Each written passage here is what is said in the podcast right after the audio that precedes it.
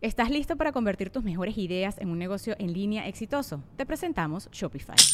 Tal vez no lo sabías, pero nuestro podcast More Than Mamis es un negocio y lo empezamos por supuesto para desahogarnos y hablar sobre la maternidad, no para convertirnos en expertas de ventas y del e-commerce. Así que sí, necesitábamos ayuda para vender nuestro merch y poner en marcha nuestra tienda. ¿Y cómo suena con Shopify?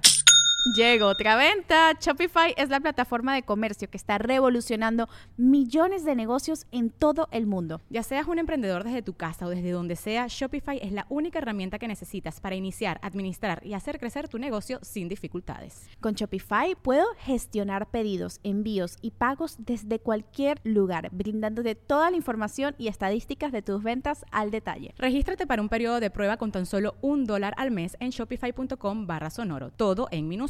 Ve a shopify.com barra sonoro para llevar tu negocio al siguiente nivel. Shopify.com barra sonoro.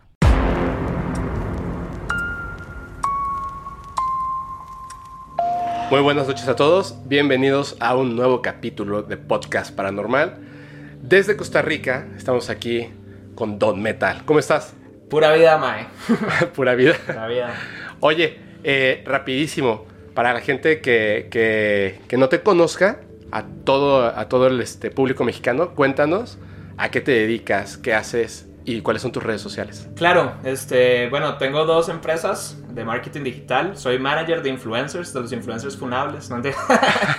este, no, tengo, tengo dos empresas de marketing. Soy manager de influencers y también tengo una agencia de chicas que hacen contenido que se llaman Bash Girls.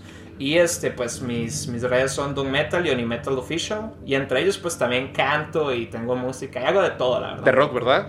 Eh, no, en realidad rapeo. ¿Ah, sí? sí, antes, era, antes tenía bandas de metal y así, pero hoy en día rapeo y tengo una banda con Five Puffle, que es una youtuber ahí bastante wow. grande. qué, qué chido, qué chido, muy bien. Oye, bueno, a ver, si quieres ya te puedes quitar la máscara. Ok. Así como en México, máscara contra cabellera. Listo voy a perder mi honor. No, voy a quitar los audífonos un segundo. Sí, sí, sí, adelante, no pasa nada. Ok. Arreglándome el bigotito. Sí, tanto tiempo así peinándote, arreglándote el bigote y luego te dice Fepo, ¿te puedes poner la máscara? Ponte una máscara pinche feo. Y yo, bueno, está bien. Listo. Oye, bro, me, da muchísimo gusto. Le, voy a contar a la gente así rapidísimo. Nos conocimos en la fiesta de Spotify. Sí. Ahí nos conocimos en la fiesta de Spotify y, y Don Metal me dijo, oye, ¿quieres ir a, a casa de, unos influencers, vamos a, a, este, a tomar unas cervecitas por allá. Claro. Y dije, bueno, a mí que no me gusta la cerveza, pues, tendré que ir. claro, claro, pues... dale, dale. No, y te dije, te dije, nos vamos a ver en Costa Rica y vamos a grabar. Claro, sí, este, pues la verdad me acerqué porque ya lo hemos dicho fuera de cámaras, pero era un seguidor, bueno, soy un seguidor tuyo. Gracias. ¿Verdad? Y, y tengo yo, yo dije como tengo una historia muy buena que contarle, pero todo el mundo, o sea, yo dije, fijo, todo el mundo se te acerca y te dice, tengo una historia de terror buena. Y yo dije, ¿cómo, cómo hago la diferencia? y pues no la hice. pero pues sí, la, la, verdad dije, voy a ser honesto y, y, la verdad no, no creí que ibas a ser, o sea, no es que te veas mamón, ¿verdad? Para nada. Pero este, no creí que ibas a ser tan abierto y que pues íbamos a iniciar una amistad, ¿verdad? En, el Qué chido, Spotify, sí. ¿verdad? Sí, eso estuvo súper estuvo bien. La verdad es que este yo ya tenía como, como se supone, ¿no? Que ya estaba, bueno, en mi cabeza yo ya tenía el plan de, de venir otra vez a Costa Rica. Claro. Pero sí, este, tenía muchas ganas de, de grabar contigo y... Yo también, muchas gracias por invitarme. No, gracias a ti. Y además eh, me acuerdo que, que, me contaste un poco de la historia. Sí. Pero como yo quería saber más y al mismo tiempo así como decía, no, no, no, no, no. O sea, cuando... Contengámonos. Sí, nos tenemos que contener. Siempre me pasa eso. Siempre me pasa. De hecho, ya ves que también, este... Oh, no, no me estoy su nombre, pero también, o sea, me dijo, siéntate, siéntate, y me contó casi toda la historia y, y, hubiera sido mejor que no. Pero no por... perdón, yo, me estoy hasta cortando mi audio, pero ya vamos a grabar también después. Oye, a ver, em, antes de que, de que, entremos así como, como a la parte fuerte, a mí me gusta como antes de, de los temas principales, que nos pudieras dar un adelanto, o sea, decirnos, se va a tratar un poco de esto, el tema principal, y si nos puedes contar alguna otra experiencia paranormal que no sea como la historia fuerte. Claro. ¿De qué es la historia? Pues, Fepo, en realidad tengo tres historias que si tú me lo permites, pues puedo contar, que creo que son tres historias buenas. La, la que me acerqué es una historia así breve, el teaser, ¿verdad? Es la vez que pues hice el delicioso en una casa embrujada. Pero la verdad es de que es más tétrico de lo que parece. Fue mi primer acercamiento, yo diría que con un demonio. Y cada vez que cuento esta historia, eh, o las... Ahora se suma una tercera vez, que pasó hace poco, de hecho, la semana pasada. Cada vez que cuento esta historia, e inclusive por WhatsApp o redes sociales, cosas paranormales suceden. Cuando cuentes la historia. Cuando cuento la historia. ¿Esa es la que no me contaste? Esa es la que no te conté. Que, que de hecho... Creo que sí te la conté, pero muy como breve. Mm, Fabi fue la que me dijo... Es que, es que no sabes, cada vez que la cuenta pasan cosas paranormales. No la cuentes, ajá. Mis amigos ya lo saben, es como no la cuentes, por favor, porque siempre pasa algo. Esa es la historia fuerte, por así decirlo. Eh, así, eh, quiero, quiero avisar porque tal vez el hype está aquí de, ah, me van a asustar ya, ¿verdad? Sí. Yo, yo, pienso que la historia no es tan fuerte. O sea, no es una historia. O sea, no es terrorífica, más Ajá, bien. es interesante. Sí, yo pienso que no es una historia donde te cagas de miedo. Lo raro que no puedo explicar es por qué cuando la cuento suceden cosas. O sea, bueno, a ver, supongo que es por la entidad. Pero no es así como que uno diga, bueno, es la mejor historia de terror que me han contado, ¿no? Claro. Pero creo que siempre pasan, no creo, estoy seguro que siempre pasan cosas y pues le pasan a terceros, no a mí. Ok. Sí. Ok. Yo soy, en este momento soy el tercero. Pues tú y la audiencia. Porque ha pasado en en vivos de Instagram también. Pasa y pasa muchísimo. De hecho, con, en algunas cosas que hemos contado, nunca con un preámbulo, ¿no? De decir, esto que vamos a contar va, a pasar. pero sí cuando, por ejemplo, el capítulo pasado, si no me equivoco, no de, de cuando salga este capítulo, sino de cuando hoy que estamos grabando, estábamos hablando de, de Moloch. Ok. Y, y la gente piensa, bueno, algunas personas pues me mandaron mensajes como diciéndome, Fepo, no debiste haberlo invocado. Claro. Pero no lo estaba invocando. Lo que pasa es que dije demasiadas veces su nombre. Y yo creo que a lo mejor tiene como un efecto tipo Bill Juice. Claro. que lo, repites y lo repites y lo repites. Pero más que nada es porque estás hablando de eso y las energías de las personas están enfocadas en eso y les está impactando lo que estás diciendo, de lo que se está hablando. Y al día siguiente había muchos mensajes que me decían, no debiste haberlo invocado porque pasaron estas cosas en mi casa y pasaron y es una entidad muy pesada, muy muy fuerte. Muy dura, muy fuerte y ya, pero al final no le está invocando, es que leí un poema que es muy fuerte. Claro. Pero es en contra de, Molo, que es este eh, se llama Aullido. Ok. Es, es, muy bueno. Pero bueno, a ver. Claro, eso es una de las historias. Esa es una de las historias. Sí. Pero son tres, dices. Sí, o sea, pues puedo contar muchas. ¿eh? ¿Puedes contarnos una? Eh, ya, Sí, claro. no, hago el preámbulo de las otras dos. Eh. Si quieres. Sí, bueno, para, para seguir con tu ejercicio, tal vez. Este, Venga. Pues no, las otras dos creo que, pues tengo, como les comenté, tengo una empresa de marketing digital. Y el inicio, cómo se dan las cosas en la empresa, que esa fue la que te conté, es, es, muy interesante también. Creo que tiene que ver mucho con numerología y una entidad que pues creo que siempre está conmigo. Creo que es interesante.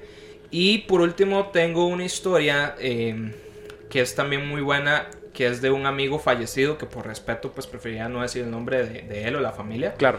Pero una experiencia en la cual se me aparecen los sueños y me dicen muchas cosas que, bueno, que, es interesante y, y, que hasta el día de hoy no he podido como descifrar, pero creo que es una de las experiencias también paranormales más oníricas que he tenido. Ok, wow. Uf, sí, hay muchas cosas ahí. Oye, pero a ver, ahora sí cuéntanos una historia. Bueno, cuéntanos una experiencia más bien. Claro, no, no sé si tal vez me permitas contar un poquito de contexto. Sí, mejor. Lo que estábamos diciendo desde el inicio, tal vez cómo empezó mi acercamiento al, al área... Eh, paranormal. ajá, para, paranormal, sobrenatural. Sobrenatural. Este, yo creo que todo comienza... Eh, yo, yo pequeño, pues sí recuerdo tener este, memorias de, de momentos donde en la noche veía como que cerraba los ojos y veía muchas cosas sucediendo, pero era como cosas incoherentes, como rayas, dibujos, pero siempre sentir presencias. Yo creo que eso es natural. Pues yo creo que hemos llegado la sociedad a normalizar de que los niños siempre estén asustados. Bueno, hasta existe Monster Inc. Digamos No asustados, sino que tengan ese como ese acercamiento total, ¿no? O sea, siempre dicen, veo esto, hay un niño ahí, claro. que no hay nada. Pero creo que, lo creo que la gente escéptica pues lo normaliza como, ah, sí, es porque es la primera vez que, ¿verdad? Hasta hay una película, como digo, de, Monster, Inc., ¿verdad?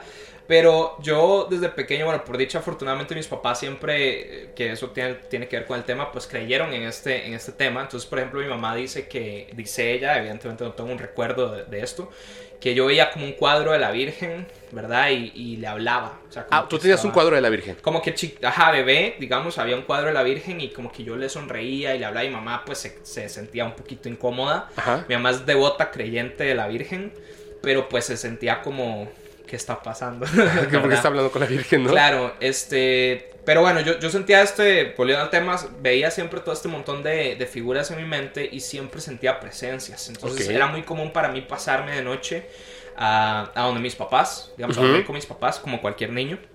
Este, hasta que pues ya un día de verdad pasan los años y, y ya como a los 10, 11 pues siguen sucediendo, o sea, no cositas como específicas, sino que tengo temores, o sea, tengo miedos, presencias.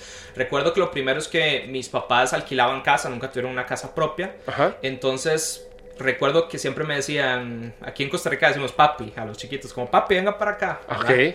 Ok. O, o mami, ¿verdad? Entonces me decían, mi papá me decía, papi, venga para acá a la casa. Cuando íbamos a ver una casa nueva, vaya a los cuartos. Vaya a los cuartos, yo a los cuartos. ¿Cómo se siente? Yo, bien, mal. Recuerdo una casa que una vez visitamos que, que mi papá me dijo, ¿cómo se siente? Y yo, no, no me gusta. Tú dijiste aquí no. No me gusta, ajá, y mis papás le preguntaron a los dueños, lo recuerdo, y los dueños dijeron, sí, es que nuestra hija murió en esta casa. Ay, güey. Ajá, entonces como que por allá, como por ahí, yo comenzaba en mis pensamientos infantiles que tal vez no podía, no tenía las palabras, el vocablo para expresar el hecho de que sabía que tenía algo más, o sea, como que podía percibir algo más, o sea, no tenía las palabras en mente, pero lo sabía, Claro. ¿entiendes? Sí.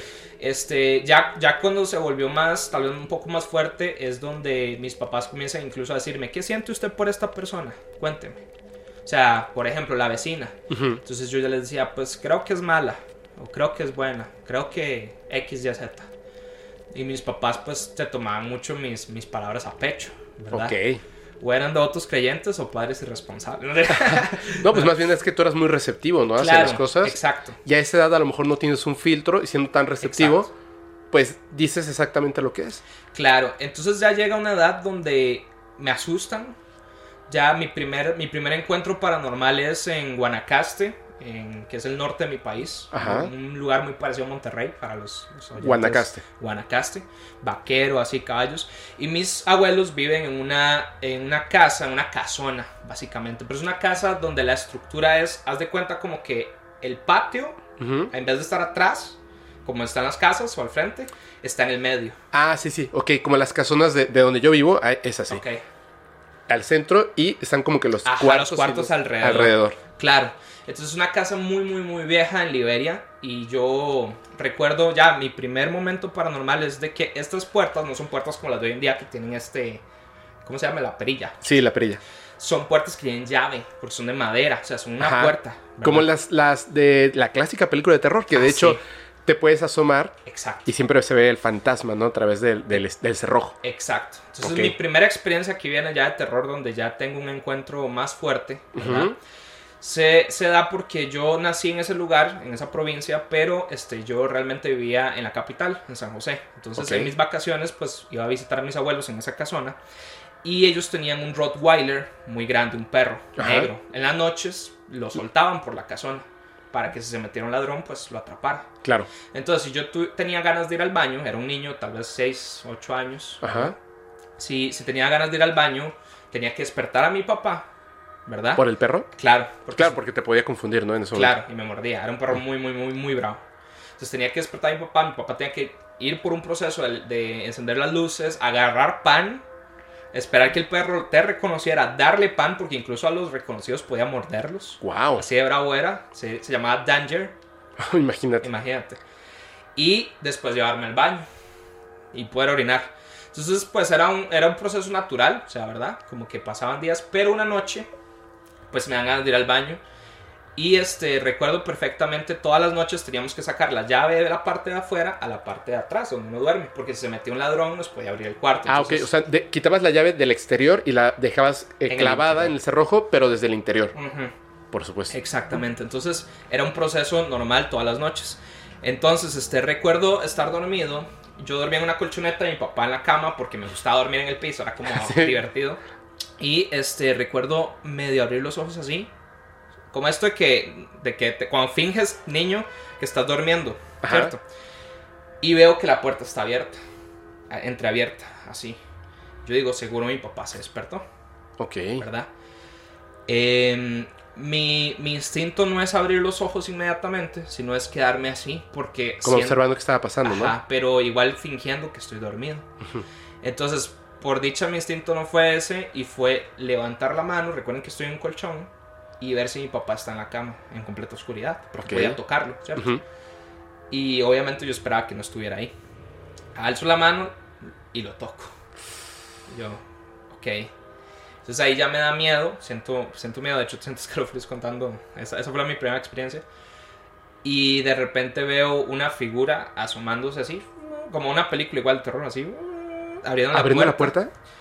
Y recuerdo, este, yo sé que tal vez no es una definición muy buena, porque hoy en día pues existen muchas interpretaciones de, de este personaje que voy a decir, pero en ese momento me asustó mucho, porque real, yo sé que no da mucho miedo, pero real parecía, parecía como un guasón era muy raro.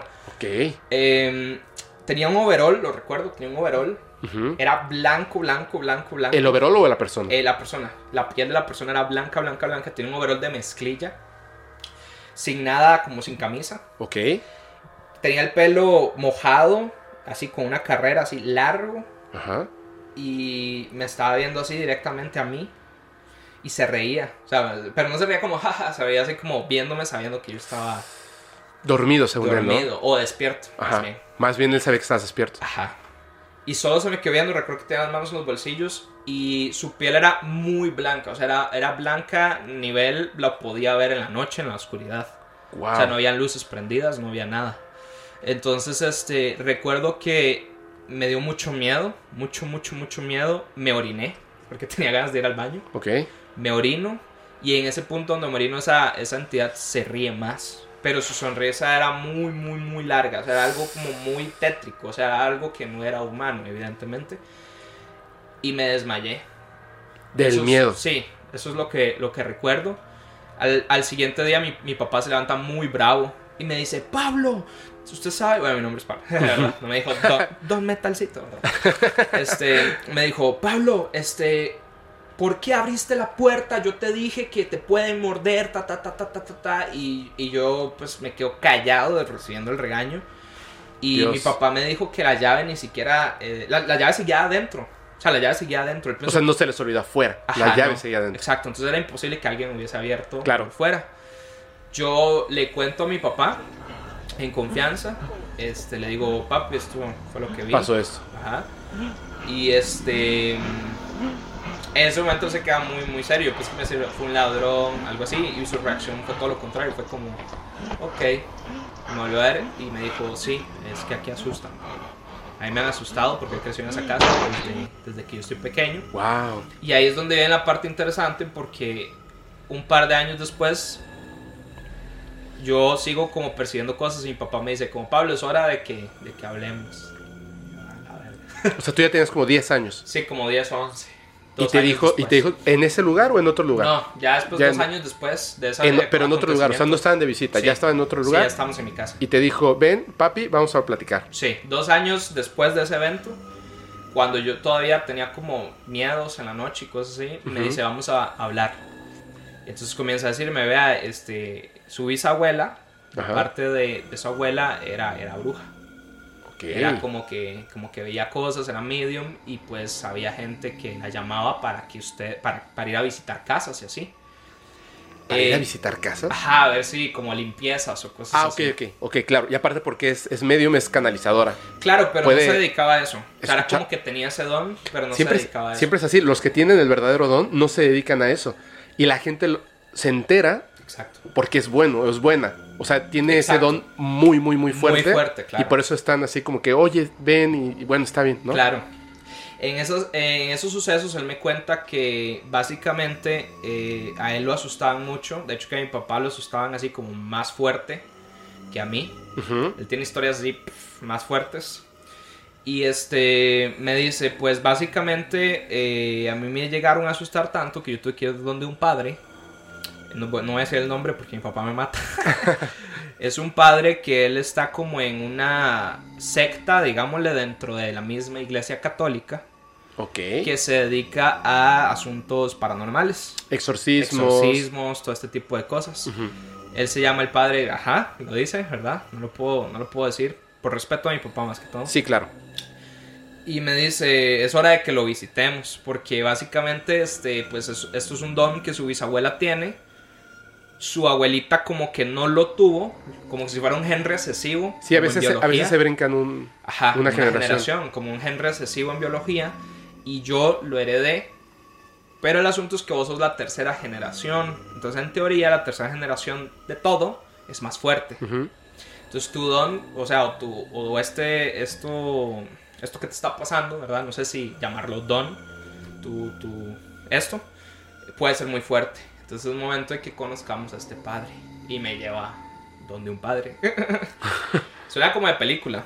No, no, no, Eh, sí. No, Es así, es, es que así. sí es así, digamos, este. Y pues básicamente me llaman donde este padre, el padre me hace una entrevista, era un padre que ya, o sea, era un, era un amigo de la familia, o sea, mi papá siempre, yo lo conocía porque siempre había que hablar con mi papá, con mi mamá, una vibra muy bonita, o sea, y todo, hoy en día no soy católico. ajá. Pero digamos que él se volvió amigo de la familia porque hablaba con tu papá por estas situaciones. Claro, yo era muy pequeño para comprender que hablaban, pero Claro. ya cuando yo tengo 10 años y me llevan, pues comienzo a comprender que mi papá visitaba mucho a esta persona o esta persona llegaba mucho a la casa, pero yo ignoraba su, su presencia muchas veces porque mi papá tenía muchos eh, también encuentros paranormales. Ok. Entonces me llevan ahí y este básicamente el padre me hace una entrevista básica, como de trabajo. ¿Cómo te llamas? Ta, ta, ta, ¿Verdad? Yo sí sabía cómo me llamo, pero básicamente como comprobando no sé qué cosas. Sí, es que también tus respuestas eh, para saber como tu veracidad, ¿no? De lo que estás diciendo, si... También puede pasar eso y, y también quiero, quiero reconocerlo. El hecho de que muchas veces cuando estamos niños podemos llegar a confundir o hacer más grandes las cosas de lo que son. Exacto. Eso pasa mucho. Bueno, o imaginar incluso. Sí, yo... ah, mira, nada más voy a hacer una pequeña pausa. yo vi unos ovnis a los 8 años. Y después de ese evento, me acuerdo que una vez mi papá, de, de esas veces que, que nos llevó, no sé, a Six Flags o algo así. Y yo en lugar de estar viendo como que el show de Batman que estaba ahí, que me encanta Batman, estaba viendo el cielo. Y entonces me dijo, papá, ¿qué haces? Y le dije, es que estoy, estoy viendo el cielo porque ¿qué tal si aparece un ovni? Y me dijo, es que tú ya ves ovnis en todos lados. Y es cierto. O sea, cualquier cosa que yo veía en el cielo en ese momento ya pensaba que era un ovni porque estaba Claro, muy Lo obsesionado. asociabas. Ahora puedo decir que efectivamente los he visto en esta, esta y esta ocasión. Pero, o sea, yo su- supuse que 10 más eran ovnis y a lo mejor eran satélites, ¿no? Claro, podías ya puedes discernir cuáles experiencias fueron reales y cuáles no. Porque te emocionas demasiado de niño. Claro. Pero, pero, eso, yo no digo que, o sea, yo no creo que los niños mientan. Sí, bueno, yo tampoco. Esa es la cuestión. Tal vez, tal vez cuando hablo de, de- de imaginar me refería también a lo que estás diciendo. Que podemos confundir, Confundir- malinterpretar situaciones. exactamente. Pero Eh, los niños no mienten, fíjate, eso es bien interesante. claro. Oye, perdón, y entonces, Sí, este, entonces el padre me hace esta entrevista regular, como lo dices, creo que supongo que para testear qué, qué estoy diciendo. Y básicamente, pues me saca a la oficina, fuimos a una oficina, ¿verdad? De, de él, como a la casa cural, que es como donde los padres pues viven, ¿verdad? O sea, están ahí. Supongo. yo ni sabía, pero, sí, ok. este. Y este, entra mi papá, no sé qué le dijo, porque me dejan afuera con lapiceros para dibujar y cosas así. Eh, pasan ahí como una hora, Ujú. y yo vuelvo a entrar este, ya con mi papá, como, como si fuera una terapia psicológica, básicamente.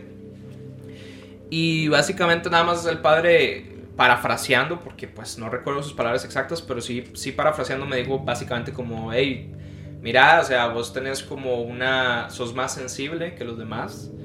Y toda tu vida, toda tu vida te, va- te van a estar pasando cosas de esta índole Wow. toda tu vida y puede ser que peor a tu papá que tu papá. Peor, o sea, en Peor una a magnitud sí. más grande que a mi papá. Sí, así es. Entonces, este, yo básicamente, de ahí, pues, ¿cómo proceso esa información a los 10, 11 años? Eso lo que hizo fue asustarme más, la verdad.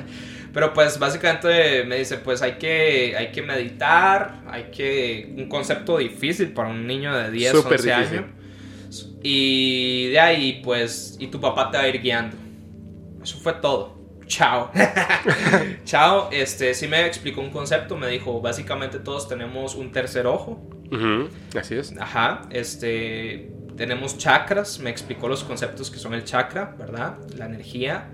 que tenemos y él me dijo, vean, este, básicamente cada persona tiene chakras, ¿verdad? Todos los siete chakras, o cuántos son 12, no me acuerdo.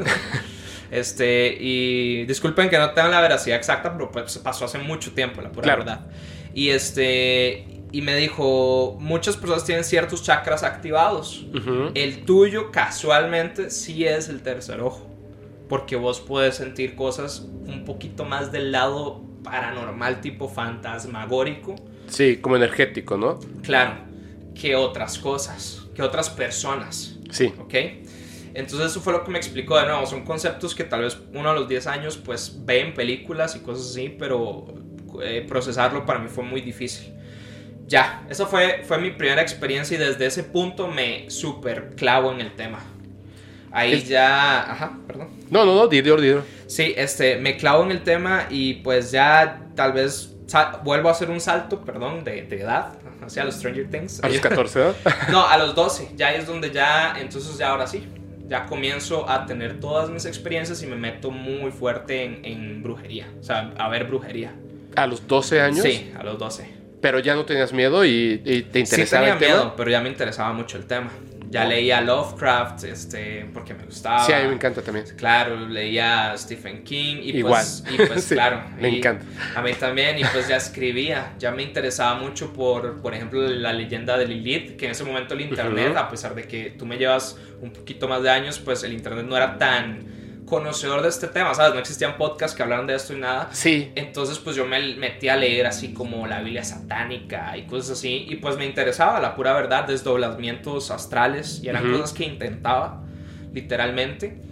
Y este, desde ese punto donde básicamente comienzo a entrenar, básicamente ese ese, eso que me dijeron, esa información. Es que no sé si llamarle don. si encuentras una palabra mejor para referirme a eso, pues... Pues es, un talento, ¿no? Pues sí. Lo que pasa es que, y perdón que, haga ese, ese paréntesis, de repente, de repente, y antes del podcast, ¿eh? O sea, esto es una cosa antes del podcast. De hecho, voy a contar dos cositas así rapidísimas. Una es el hecho de que muchas veces veía cuando, digo, sigo siendo espectador, ¿no? También eh, eh, suscriptor de, muchos otros canales y, de gente que habla del tema, foros, etc. Y noto mucho que hay un tipo de, comentario que es como que surge desde la envidia. Y es decir, este, dicen por ejemplo, ¿no? Ay, sí, o sea, a este güey le, pasa todo, ¿no? Ay, sí, ay, sí, este güey es brujo, ¿no? Ay, sí, o sea, este, mi sí, compa sí, el alucín. Sí, sí, sí, mi compa el alucín. ¿No? Ese tipo de cosas. Y digo que surgen desde la envidia. Porque la razón es la siguiente. O sea, el hecho de que, de que una persona como Don Metal o, o, Isabel o Angie o quien sea que haya venido al podcast, o sea, de repente hable de estas cosas, no es una casualidad. O sea, puede parecer desde cuando eres un niño, puede parecer que es una casualidad, pero no es una casualidad, es algo que viene de familia estás como en el momento y en el lugar correcto. O sea, digamos, claro. yo no sé tocar ningún instrumento, lo he intentado, no sé cantar, también lo he intentado, soy muy malo. Yo no nací con un talento musical, honestamente no nací con un talento musical, pero sí, así, yo antes de aprender a hablar, eh, dibujaba increíble, o sea, una cosa así increíble, o sea, al grado de que fue así como de, wow, o sea, tengo que llevar a este niño al psicólogo porque es muy extraño que sea un bebé y un bebé dibuje también, ¿me entiendes? O sea, un bebé o sea, lo que yo hacía en las paredes no eran rayones, o sea, literalmente eran, eran pequeñas obras de arte, eran caricaturas. Eran muy, o sea, no sabía hablar, no sabía comunicarme como un ser humano, pero dibujaba muy bien. Claro. Entonces, es algo con lo que de repente unas personas nacen y otras no. La cuestión está en que cualquier persona puede aprender a dibujar si se enfoca a eso. Claro. El tercer ojo, así como las chakras, eh, esto que tiene que ver también con la glándula pineal y, más cosas, obviamente hay personas que nacen, por eso digo que es un, como un talento, no un don. Claro. Porque es un talento con el que ya naciste y tú puedes decidir si lo acrecentas, si lo educas, si te... Si lo cierras, porque una de las historias es yo dejando de creer que tengo eso. Para poder cerrar y una persona probándomelo de que si lo tengo. pues también se cierra. Soy, ahí también estoy en, eso. Eh, la cuestión está en que las personas que, que contestan desde la envidia es porque por alguna razón, no es algo malo, por supuesto, por alguna razón crecieron en otro punto donde a lo mejor ellos saben cantar muy bien, o saben montar a caballo, saben hacer fútbol de una manera increíble, no sé, no tocan el piano a lo mejor de, una manera magistral, y nunca han estado en contacto con esta parte humana que todos tenemos del tercer ojo, de la percepción extrasensorial, Y como nunca lo han entrenado porque nunca les ha interesado y no nacieron, digamos, ya con ese talento predefinido, pues lo ven muy lejano lo que tú haces. Sí, es cierto. Es como si yo nunca hubiese visto a una persona cantar y en lugar de que yo vea a una persona cantar en internet, viera y escuchara a una persona que habla de cómo sabe cantar. ¿Me entiendes? Sí, claro. Dudaría. Dudaría. claro, Dudaría. Claro. Esa es la cuestión. Entonces, por eso es que a mí no me gusta dudar, sino preguntar, que es lo que te contaba en un principio. O sea, no es mala onda. Eso es lo que iba a decir. Entonces, por supuesto, todo el mundo puede comentar al respecto, pero estas cosas a mí por lo menos, y yo sé que muchos en los comentarios, me causan total sentido porque lo que estás hablando de la genética es cierto. Claro. En mi familia yo no soy tercera generación, es una, dos, tres. Ah, so- soy tercera generación, pero en mi familia la persona que tenía el don más fuerte fue una generación antes y de hecho muchas veces ahora estudiando esto, a mí me da miedo que si en algún momento yo tengo un hijo o una hija, Sí, totalmente. vaya a tener una vida tormentosa porque yo de pequeño, si hubo algunas situaciones que fueron difíciles para mí, porque además estaba en una época, sino que yo soy más grande que tú, donde definitivamente hay cosas que no podías decir, Claro. obvio. no podías decir. O sea, Era era... muy tabú. Uf, no, muchísimo. Me Claro. tocaron muchos tabús de pequeño. Pero bueno, No, eh, está súper interesante. nada más para que, para que, para, para ese punto, ¿no? Que sí es muy interesante. Pero adelante. Entonces, Eh, bueno, no, entonces ahí es donde me comienzo a informar un poco más. Eh, comentando un poco lo que acabas de decir, creo que es normal y creo que es necesario cuestionarse todo. Yo creo Claro. totalmente en, la- en- en el cuestionamiento lógico, ¿verdad? Eh, bueno, también soy una persona que, aunque creo mucho en el esoterismo, lo practico. También soy muy racional y científico. O sea, yo no creo. alguien llega y me dice, vio un ovni", y yo, ajá, ¿cómo? ¿Por qué? O sea, yo cuestiono todo porque, ah, pues al chile no estoy como, como creyéndome al, al 100 lo que me están diciendo, ¿verdad? Entonces es, es, es normal, creo que, que dudar, pero como tú dices, hay, hay un momento, hay un umbral donde, donde el no vivir una experiencia te vuelve ya ciego así es. a creer o a, o a comprender que estas cosas existen. Sí, hay que estar siempre abiertos. Exacto, entonces, bueno, siguiendo con la historia, pues básicamente fue, pues, ahí yo sigo y comienzo a leer, la verdad me meto en temas muy oscuros, sumado a una depresión y pues situaciones familiares y bullying y cosas así, pues comienzo a, a practicar cosas un poco pues por allá no tan positivas. ¿Puedes ¿verdad? decir algo sin decir exactamente sí, cómo se hace? Sí, claramente. Este, yo pues soy metalero y, y todo, ¿verdad? Era muy metalero en, en- en el cole, en el colegio, en la prepa, que le dicen ustedes. Este, y recuerdo leer un, el au- recuerdo leer el auto, perdón, déjame, déjame ubicar qué era específicamente, discúlpame. Mm, ok, listo. Recuerdo leer la autobiografía de Slash, porque Ajá. es este básicamente mi, mi banda favorita. Entonces, en- ¿Guns N' Roses? Sí, Guns N' Roses. Entonces eh, hay un punto en el capítulo donde se liga a Slash con Dave Mustaine, que es el, ca- el cantante y guitarrista de Megadeth. Ujú. Eh, y para no hacer la, la- la historia muy, muy larga, pues básicamente Dave Mustaine, ahí en ese mismo libro, se, se dice que este, practica brujería, practicó brujería mucho ¿Ah, tiempo. sí? Ok. Él ahora hoy en día es católico, de hecho, por eso. Porque Ok. practica brujería. Y este, pues le tenía mucha envidia a Metallica porque eran como mejores y ta, ta, ta, ta, ta. Eran más exitosos. Sí, eran más exitosos, aunque para mí es mejor Megadeth. ella. Pero, este, básicamente él dice que dentro de los hechizos que él practica, practica embrujarle una pierna a, a alguien por allá. Una pierna. Una pierna Ok. a alguien por allá. Y este, o sea, a una persona random que él dice, voy a practicar con esta persona. O sea, voy a, voy a ver si el poder es real y, lo, y lo real. que estoy haciendo es real. Y, Y- dice, esa persona Claro. random, le voy a embrujar la pierna. Claro. Ok. Y efectivamente la persona, él la embruja y una, y una semana después la persona se quiebra el pie. Y eso el- me llamó mucho la atención. Yo en el colegio sufrí mucho bullying. De Ujú. hecho, por ser metalero me decían satánico. Yo era muy religioso, muy católico. Así, literal, si yo me iba a dormir sin rezar en las noches, sufría. O sea, era como, me tenía que ir a la iglesia. O sea, yo era una persona muy, muy, muy católica. Fui a un colegio de monjas. ¿Y cómo está que, que- que te gustaba tanto el metal? Exacto. pues, pues fui ya, Fue como sea, parte de- de- del proceso del bullying y ser como... Claro, yo, yo llego. Hagamos un paréntesis solo. Sí, sí, Si sí. me estoy desviando, me dices. No, no, no. Este, hagamos un paréntesis. Pues yo entro, yo entro a un. Yo vivo en la ciudad, recuerda. Eh, yo vivo en la ciudad y voy a visitar a mis abuelos a Guanacaste, donde está este tipo de cosas. Pues en un punto de mi vida ya decidimos movernos de la ciudad de nuevo a donde yo nací, que es Guanacaste, que ya es más pueblo, por así decirlo. Ok. Entonces, pues yo llego con una mentalidad tal vez un poco más abierta, ¿verdad?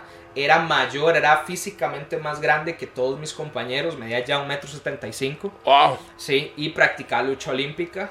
Entonces era, era, era un seleccionado olímpico. Entonces, ¿Y cómo es pues, que te hacían bullying? Exacto, ¿sabes? Porque- no me hacían bullying físico. Porque era muy religioso, ¿no? Entonces no podía hacerles nada. Eh, no, eh, no, no fue tanto eso, fue que este la, el grado mayor me comienza a hacer bullying por ser metalero porque ellos lo ven como algo satánico. Ok, ya entendí. ¿Ok? ¿Por qué? Porque me comienzo a dejar el pelo largo. Entonces el bullying no empieza con mis compañeros, empieza con las monjas del colegio. Oh. Ajá, monjas llegando y diciéndome así, yo tenía un arete, me perforo, mis papás siempre fueron muy liberales, o sea, mi papá tiene tatuajes, mi mamá también, hace poco la tatué, entonces siempre yo, quiero un piercing, pum, me lo pusieron, entonces la, la, la hermana así llegaba y pum, me daba así como en la oreja y me decía, ¿qué es que usted quiere ser mujer? Le compro una falda. ¿En serio? Sí, jurado. Lo he hecho sí, pero negra. Entonces, pues básicamente en mi formación católica faltaba el respeto a una, a una monja Claro. jamás, Claro. ¿verdad? Y, y así comienza el bullying, comienzo a ver hermanas tener armoríos lésbicos, ¡Wow! eh, comienzo a ver que todo el mundo es súper rebelde, o sea, pero de una manera, era un colegio privado, Ajá.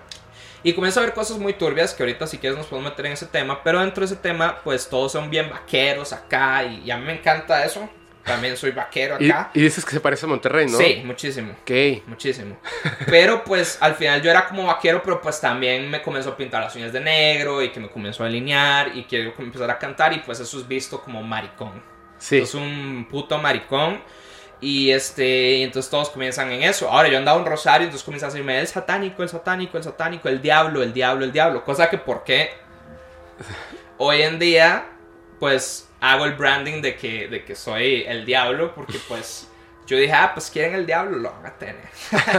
pues el chile sí, y fue una- un proceso muy duro porque fue empezar a darme cuenta que ellos mismos me hacían bullying. Entonces hay una persona en específico que me hacía bullying ya muchos años. Eh, yo llegué hasta conflictos. ¿Un adulto? No, este, un, un- una- Ah, ahí sí un sí era- compañero, ajá, bueno, no compañero, una persona mayor, de un año mayor que yo, de Ok. un grado mayor que, que yo. Pues todos toda esa generación me hacía bullying hacia el extremo. Eh, yo me defendía, pero no podíamos llegar a los golpes. Realmente ellos siempre se negaban a llegar a los golpes porque sabían que los expulsaban. Pero este, donde comienza a decirme satánico y yo comienzo a tener estos, ahora sí, estos conocimientos y leo esto de Dave Mustaine.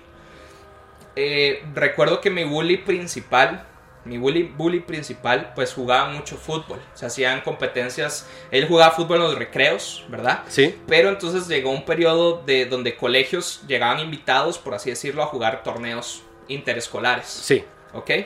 Pues yo me doy cuenta una vez de que esta persona que me hace bullying este, Le gustaba muchísimo jugar fútbol. Pues era uno de los delanteros. Pero el papá lo golpeaba cada vez que perdía un partido.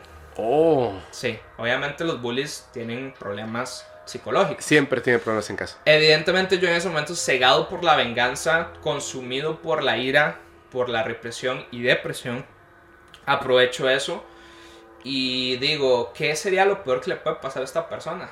Embrujarle una pierna, como Dave Mustaine. Entonces yo comienzo y, todos los días nunca veía los partidos de fútbol, la verdad me suda el fútbol, me da igual. Pero me iba y me sentaba en la gradería, eh, viéndole la pierna, diciéndole, deseándole, deseándole, deseándole, diciendo las cosas que tenía que decir. Y efectivamente un día, bro, este, llegó y, lo vi, un- una persona de otro, de otro colegio, le pegó una patada y le quebró la pierna para, o sea, para siempre. O sea, su sueño era ser futbolista. Le quebró la pierna al punto donde lo tuvieron que operar y, él no pudo llegar a clases como por más de un mes. Y pues la venganza llegó hasta ese punto, pero ahí me di cuenta que era real. Y hasta hoy en día, o sea, una vez lo vi y ya lo vi así. Yo sé que yo ahorita estoy gordo, pero pues lo vi a él gordo, así con cicatrices, anduvo muletas y, y él sabía. Lo, lo loco es que él me veía porque yo me metí con su novia. Su novia, irónicamente, era metalera y gótica. Y él me hacía bullying por ser metalero y gótico. Y ella se metía conmigo y descaradamente seguía siendo novio de él, pero él llegaba y decía, él es el diablo, es el diablo, es el diablo. O sea, él, él presentía que, Que era tú yo, eras el culpable claro. de su pierna. O tú se lo dijiste. No, yo no- nunca se lo dije. Pero él me decía así. Y entonces en ese momento comprendí que Ujú. era cierto. Pero que toda, todo hechizo, toda, todo hechizo de magia negra viene con un costo y es el karma. Claro. Entonces también comprendí que cuando haces algo malo se te devuelve. Eso es, un, eso es una ley. O sea, este... Incluso yo, yo veo a esos brujos que dicen, no, pues si haces cosas malas, no te pasa nada. O sea, si haces cosas con, con entidades oscuras, no, pues sí se cobra. O sea, sí se cobra siempre de una u otra manera.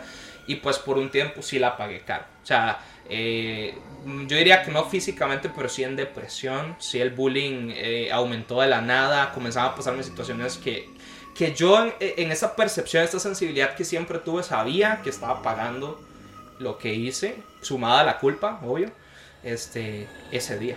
¿Y no crees que, que perdón, voy a decir algo así bien, bien clavado, ¿no crees que realmente esa idea de que todo se paga sea más bien una idea interpuesta por personas que saben que efectivamente no es así? Te voy a decir. Claro. Ahorita que estabas contando esto, eh, la vez pasada me dijeron que, que me vi un poco grosero con una persona. Yo siento que no. Yo siento que no, simplemente es que lo interrumpí bastante porque sentí que estaba dando malos consejos.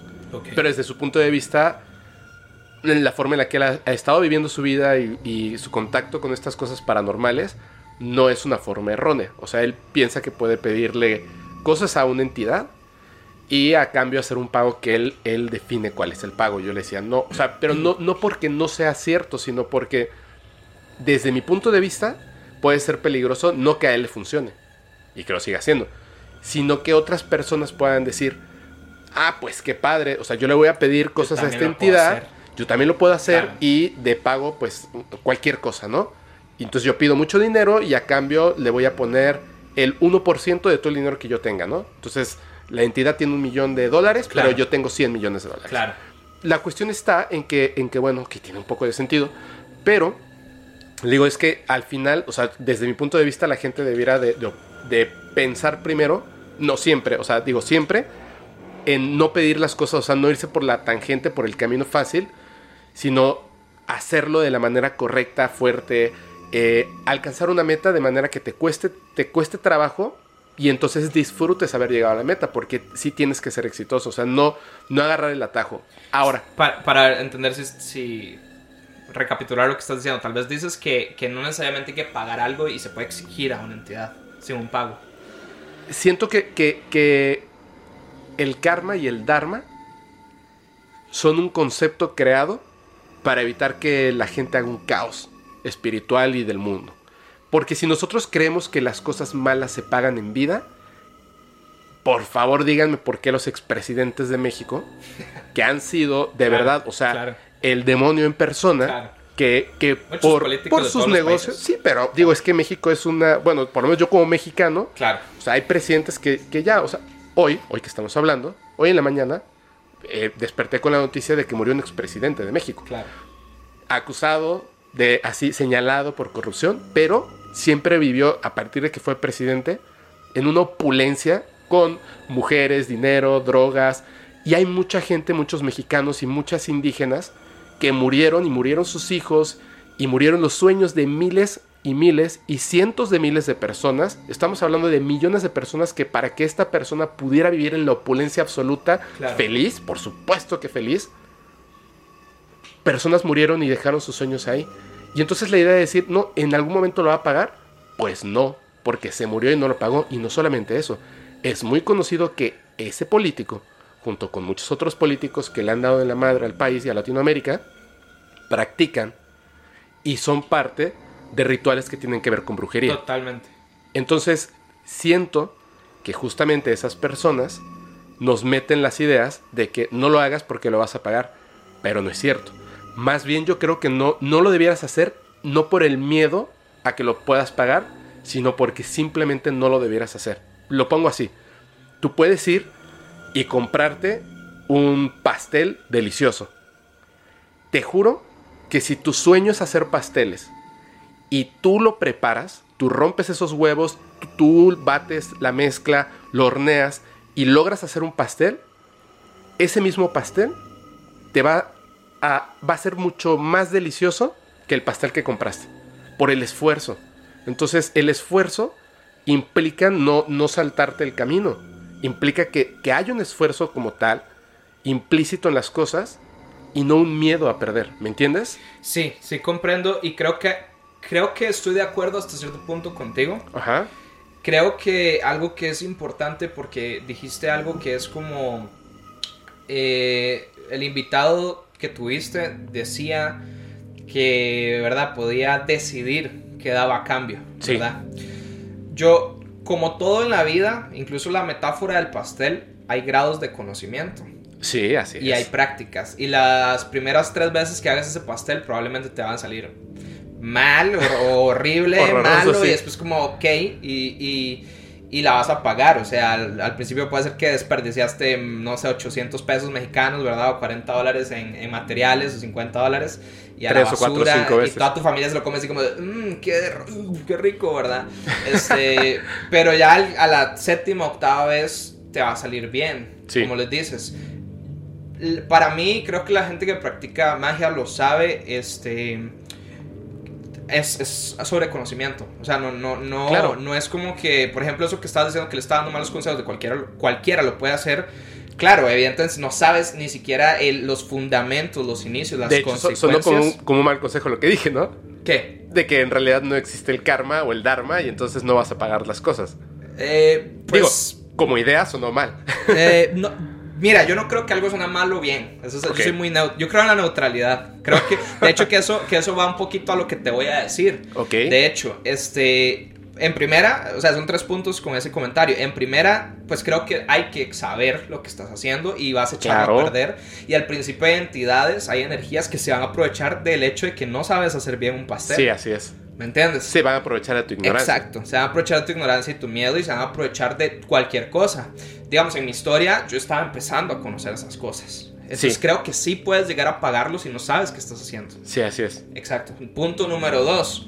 También creo que existe un tipo de magia que no involucra entidades, ni buenas ni malas. Creo que es pura energía de nosotros. Claro. Como que yo diga, Fepo, o sea, por ejemplo, a mí me decían, tenga cuidado cuando usted reciba, te conté que tengo un tío que es muy sabio, Ujú. me decía, tenga cuidado de comer comida, o sea, de- depende de quién se la dan. Porque él me decía, ¿qué pasa si yo llego y te doy una cerveza? Cancelado, es una palabra que les voy a dar. Cancelado es como que él me decía, me iba a dar un ejemplo o iba a manifestar algo con las palabras como ejemplo negativo, pero decía, cancelado para que no suceda. Entonces, por ejemplo, ¿qué pasa, Fepo? Yo doy esa cerveza y comienzo a pensar yo, que le caiga mal a Fepo, que se intoxique, que se intoxique, que se intoxique. Que se- Y estoy ceñido en esa idea y tengo la energía y el poder de voluntad de intoxicarte con esa cerveza. Totalmente cierto. O sea, yo pasaba todos los días en el recreo pensando que ese bro se quebrara la pierna. Ay, ya lo dijiste. Ok, no, no, no. Adelante, continúa. ¿Qué pasó? que spoileé. Ah, no, no, no es que spoilearas. Justamente te iba a decir una cosa. El, el... No cuentes solamente eso, por favor. Yo tengo una duda que te voy a hacer cuando terminemos. ok. La- mi duda es, en ese entonces, ¿cómo obtuviste el conocimiento? Ajá. ¿De dónde lo obtuviste? Pero, yo, no, no, no, por favor, no lo digas. Es que, es que ahí sí hay que ser súper cuidadoso, súper cuidadoso. Claro, claro. Eh, te lo juro, te lo Claro, juro claro. porque, porque de verdad, de La verdad, gente lo imita. es que hay gente que necesita cosas. Sí. Y, Pero y no a ver, puedo jugar a con ver eso. una cosa, Fepo. No, Sí. no solamente con eso se hace.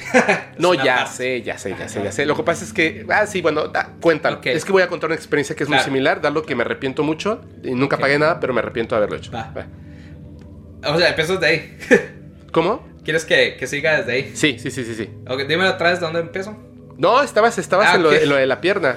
De que los pensabas, lo pensabas, lo pensabas. Sí, ajá, bueno, y se piensa. por lo de la cerveza, de Ajá, bueno, cancelado. Entonces, este, entonces, por ejemplo, pues Daisy, yo tengo un pensamiento obsesivo, creo que ciertas personas, y eso sí lo creo genuinamente, depende de tu voluntad, depende de tu don, depende de qué tan desarrollado tengas eso, es, es como la ley de la atracción. Sé Que mucho- Totalmente. sé que a mucha gente le caga ese, ay, la ley de la atracción, Me pero encanta, es es, cierto. la verdad. Es la verdad, entonces si yo tengo ese poder de voluntad, pues lo voy a hacer. Entonces no necesariamente estoy haciendo un pacto con X o Y persona. Sin embargo, sin embargo, es sano pensar todos los días, a toda hora, ocho horas, desearle el mal a alguien. Es algo sano para tu psique.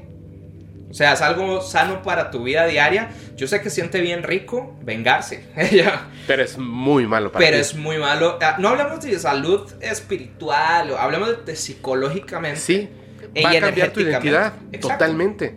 Exacto, energéticamente la pagas. Sí, Entonces a eso me refiero. Algunos pagos que das, como por ejemplo el ejemplo de los presidentes, no, tal vez consumían drogas y tenían putas y todo, pero te aseguro que, que de alguna manera pues al rato en vida lo pagaron. Y si no, pues también creo en eso. Creo que pueden tener grados de conocimiento donde pueden hacer ciertos rituales, ciertas cosas sin pagarla y hacer que otras personas la paguen.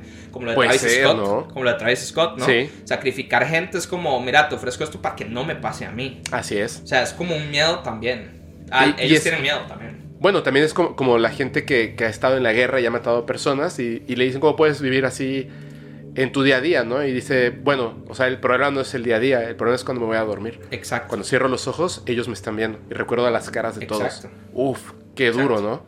No, y pues hoy en día, por ejemplo, ese chico, pues, consumido en la venganza, yo... 12 pues, años. No me arrepentí. Ajá, los dos, 12 años. Bueno, ya ahí tenía un poquito más, 13, tal vez, 14. Ok. Pero, pero... O sea, de nuevo, pasé, desde que me dieron lo del padre, pasé unos años eh, viviendo ese bullying. Pero esto tiene que ver con lo que tú después cancelaste. ¿Qué? E, esto de la brujería y No, te estoy diciendo que, por ejemplo, eh, bueno, a ver, paréntesis. No, eh, yo creo mucho, eso es algo que me enseñó mi tío, de que aunque yo lo esté diciendo, por ejemplo, como un ejemplo, yo diga, ay, se te va a romper el micrófono. No lo digas. Cancelado. Cancelado. Lo cancelé. Entonces estaba, o sea, lo que dije fue cancelado antes de dar el ejemplo de la cerveza, porque no quiero que te intoxiques. Sí, ya aparte ya me la tomé. Ajá, exacto. Entonces cancelado. Cancelado. Porque la fuerza de voluntad es muy fuerte. Entonces hasta para dar un ejemplo, mi tío antes me decía, tenga cuidado con sus palabras y yo me reía, jaja. Pero es cierto, es cierto.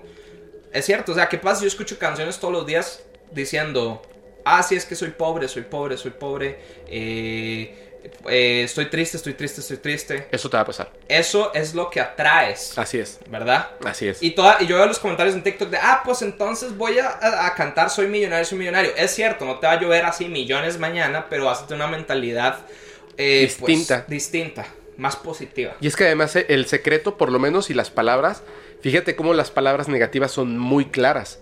Y las palabras positivas no las, no las, no las utilizamos de la manera correcta porque no son tan claras. Es decir, te ponen en un ejemplo, en un comentario, ah, entonces voy a decir, este, mañana soy millonario, mañana soy millonario, mañana soy millonario. No, definitivamente no. Las palabras correctas debieran ser, mañana voy a ser más inteligente para los negocios, voy a cerrar más negocios mañana. Mañana es así y literalmente lo vas a hacer.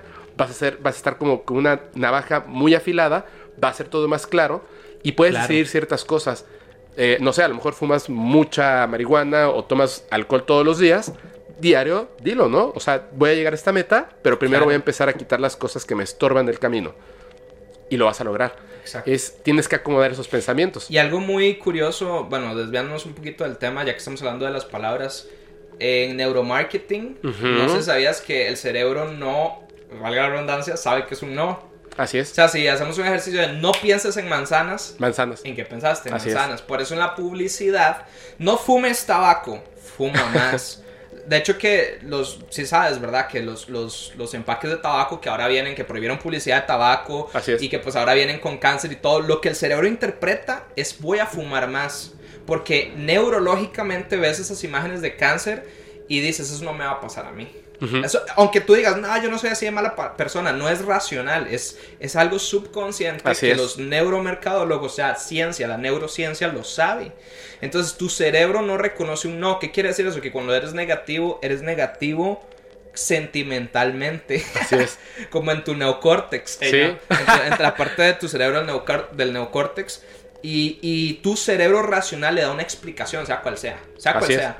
Pero es. bueno, es un tema que, que, de nuevo, nos desviamos un poco, pero es lo mismo eh, a veces en, el área paranormal. Tú lo dijiste iniciando este podcast. Estabas hablando de, de una entidad y todo el mundo está concentrado en esa entidad sí. y se manifestó. ¿Por qué? Porque el cerebro pues también tiene ese poder. Es que, y es que muchas veces, yo de broma, y les comento un montón de veces, ¿no? O sea, no se vayan a sugestionar. De verdad, o sea, es que cuando vas a ver una película de terror, tú sabes que no es real. Entonces decides que por esas dos horas y media que dura la película, lo que vas a ver no vas a estar pensando en que no es real. Simplemente la vas a disfrutar y te asustas porque tu cerebro piensa que es real. Pero terminando de ver la película, esa sugestión termina. Porque sabes que lo que viste no era real y entonces duermes tranquilo. O por lo menos así me pasa a mí. ¿Qué es lo que pasa con estas cosas? Es, yo sé que son reales, no todas, obviamente, la mayoría son reales, leo unas historias que me dejan la piel. me han enchinado tanto, tanto, tanto, tanto la piel que literalmente me duele la piel. Sí. ¿Me entiendes? O sea, de que son muy, muy potentes, pero, perdón, pero literalmente, eh, hace rato vi que tenías algo de Rick and Morty. Sí. Literalmente cuando termino de leer, imagínate esto, o sea, me acuesto y en la oscuridad leo 100 emails que están brutales, de experiencias reales, de que la gente ha vivido cosas increíbles y terroríficas. Sí. Termino y veo dos capítulos de Rick and Morty. Para limpiar. Me limpio totalmente Claro. y duermo súper tranquilo, ¿me entiendes? Sí, sí. Eso es- por eso les, les digo, o sea, no es que no se interesen, interésense en el tema porque es muy interesante todas Claro. estas cosas, son importantes, pero aprendan a dejarlo ahí, Se aprendan a... para que no, claro, para que no les afecte en la vida. Exacto. Eso. Sí, bueno, si quieres... Mira, de- perdón. No, sigue, sigue. Es que, podcast, es que, amigo. no, no, no, amigo, es que estabas contando esto, hay una cosa que, que más o menos he da- dado unos indicios y, y me, suena, me suena, es muy extraño porque me estás contando algo que yo ya sé porque literalmente lo viví desde otro punto de vista y otra, algo distinto, entonces, por eso te preguntaba, perdón, por eso te preguntaba, hace un momento te hice la pregunta que si esto que estabas contando es lo que tú decidiste cancelar o es otra cosa. Ok, no, no, este, simplemente fue como te dije una aclaración de por qué decido cancelarlo. Pero si es esto, o sea, este tipo de cosas. Ajá, Ok, mira, te, te voy a contar algo. En mi familia, ya lo saben, ya tuve una, un, un podcast con mi madre. Hay otra persona que lamentablemente es imposible que pueda hacer una, una- un podcast porque murió. Y, eh, y más, más personas que tienen que ver con, en mi familia, pero no con temas, o sea, sí nos gustan los temas de brujería y energías y etcétera, pero tiene que ver más que nada con comunicación con seres que yo creo que son extraterrestres, no lo sé. Me imagino claro. porque vi una nave. O sea, me imagino que no son, que no son seres interdimensionales o fantasmas. Literalmente vi una nave en el día. Eh, estaba tan obsesionado yo con esto a partir de los 8 años cuando pasó en Guadalajara. Lo he contado muchísimas veces. Cuando yo tenía 12 años, estábamos 11, entre los 11 y 12 años, estábamos viviendo en la Ciudad de México y eh, difícilmente entramos a una escuela que era una escuela de paga. Es la mejor escuela en la que he estado, pero yo sufría de muchísimo bullying. Ok. Muchísimo. Tenemos una historia similar. Sí, por eso cuando lo estabas contando, era eso. O sea, eh, yo sufría de muchísimo bullying. No por, no por otra cosa, sino porque me hacían bullying también. O sea, me lo hicieron maestros. eh, de hecho, pasaron muchas cosas malas que no debe vivir un niño. Pero era bullying porque. Porque yo no sabía callarme, porque me emocionaba mucho acerca de que yo sabía que tenía un contacto telepático con seres extraterrestres. Ya lo dije. Entonces, a veces me comunicaba con ellos de manera telepática y me hacían muchísimo bullying. Y había una maestra que eh, un día yo salía, iba mucho al baño, o sea, siempre estaba, de hecho había un permiso especial para que yo pudiera ir al baño. Y en una de esas, cuando fui al baño, me la encontré en, en el pasillo y me dijo, era una maestra joven, pero yo tenía 11 años. Me dijo, oye, se acercó a mí y me preguntó algo acerca de, de eso, de lo que yo alguna vez comentaba con otros niños extraterrestres, por lo cual me hacían como que el feo, y yo no salía ni siquiera al descanso, me quedaba en el salón. Y mientras hablábamos, o sea, yo le estaba como comentando porque pensé que tenía interés en lo que yo estaba diciendo, me jaló y me besó en la boca. Sí. Eh, Wow. Porque esas cosas pasan con los niños que de repente son indefensos, hay que tener mucho cuidado. Sí, claro. No pasó a más, ¿no? Pero, pero sí, sí, sí yo estaba en una etapa difícil, muy dura, y entonces a los 11 años, con cosas que también estaban pasando en la casa, fue cuando vi ese platillo que yo, yo atraje con la mente y estaba muy emocionado después de haberlo visto, porque yo sabía que, que había... Era importante que en ese momento, o sea, como tranquilo, ¿no? O sea, ya, ya estás entrando en una depresión infantil, están pasando cosas difíciles, y en ese momento yo, yo como que había puesto toda mi energía en el hecho de que apareciera, y apareció, ¿no? Pero solo fue para mí, fue como muy tranquilo. Y esa, esa comunicación telepática empezó a crecer, empezó a ser más fuerte, pero no tenía miedo. Yo no tenía miedo, no tenía miedo en absoluto. paz. Era algo como que te... Me daba interés, me daba curiosidad, mucha. Entonces iba creciendo, iba creciendo, iba creciendo.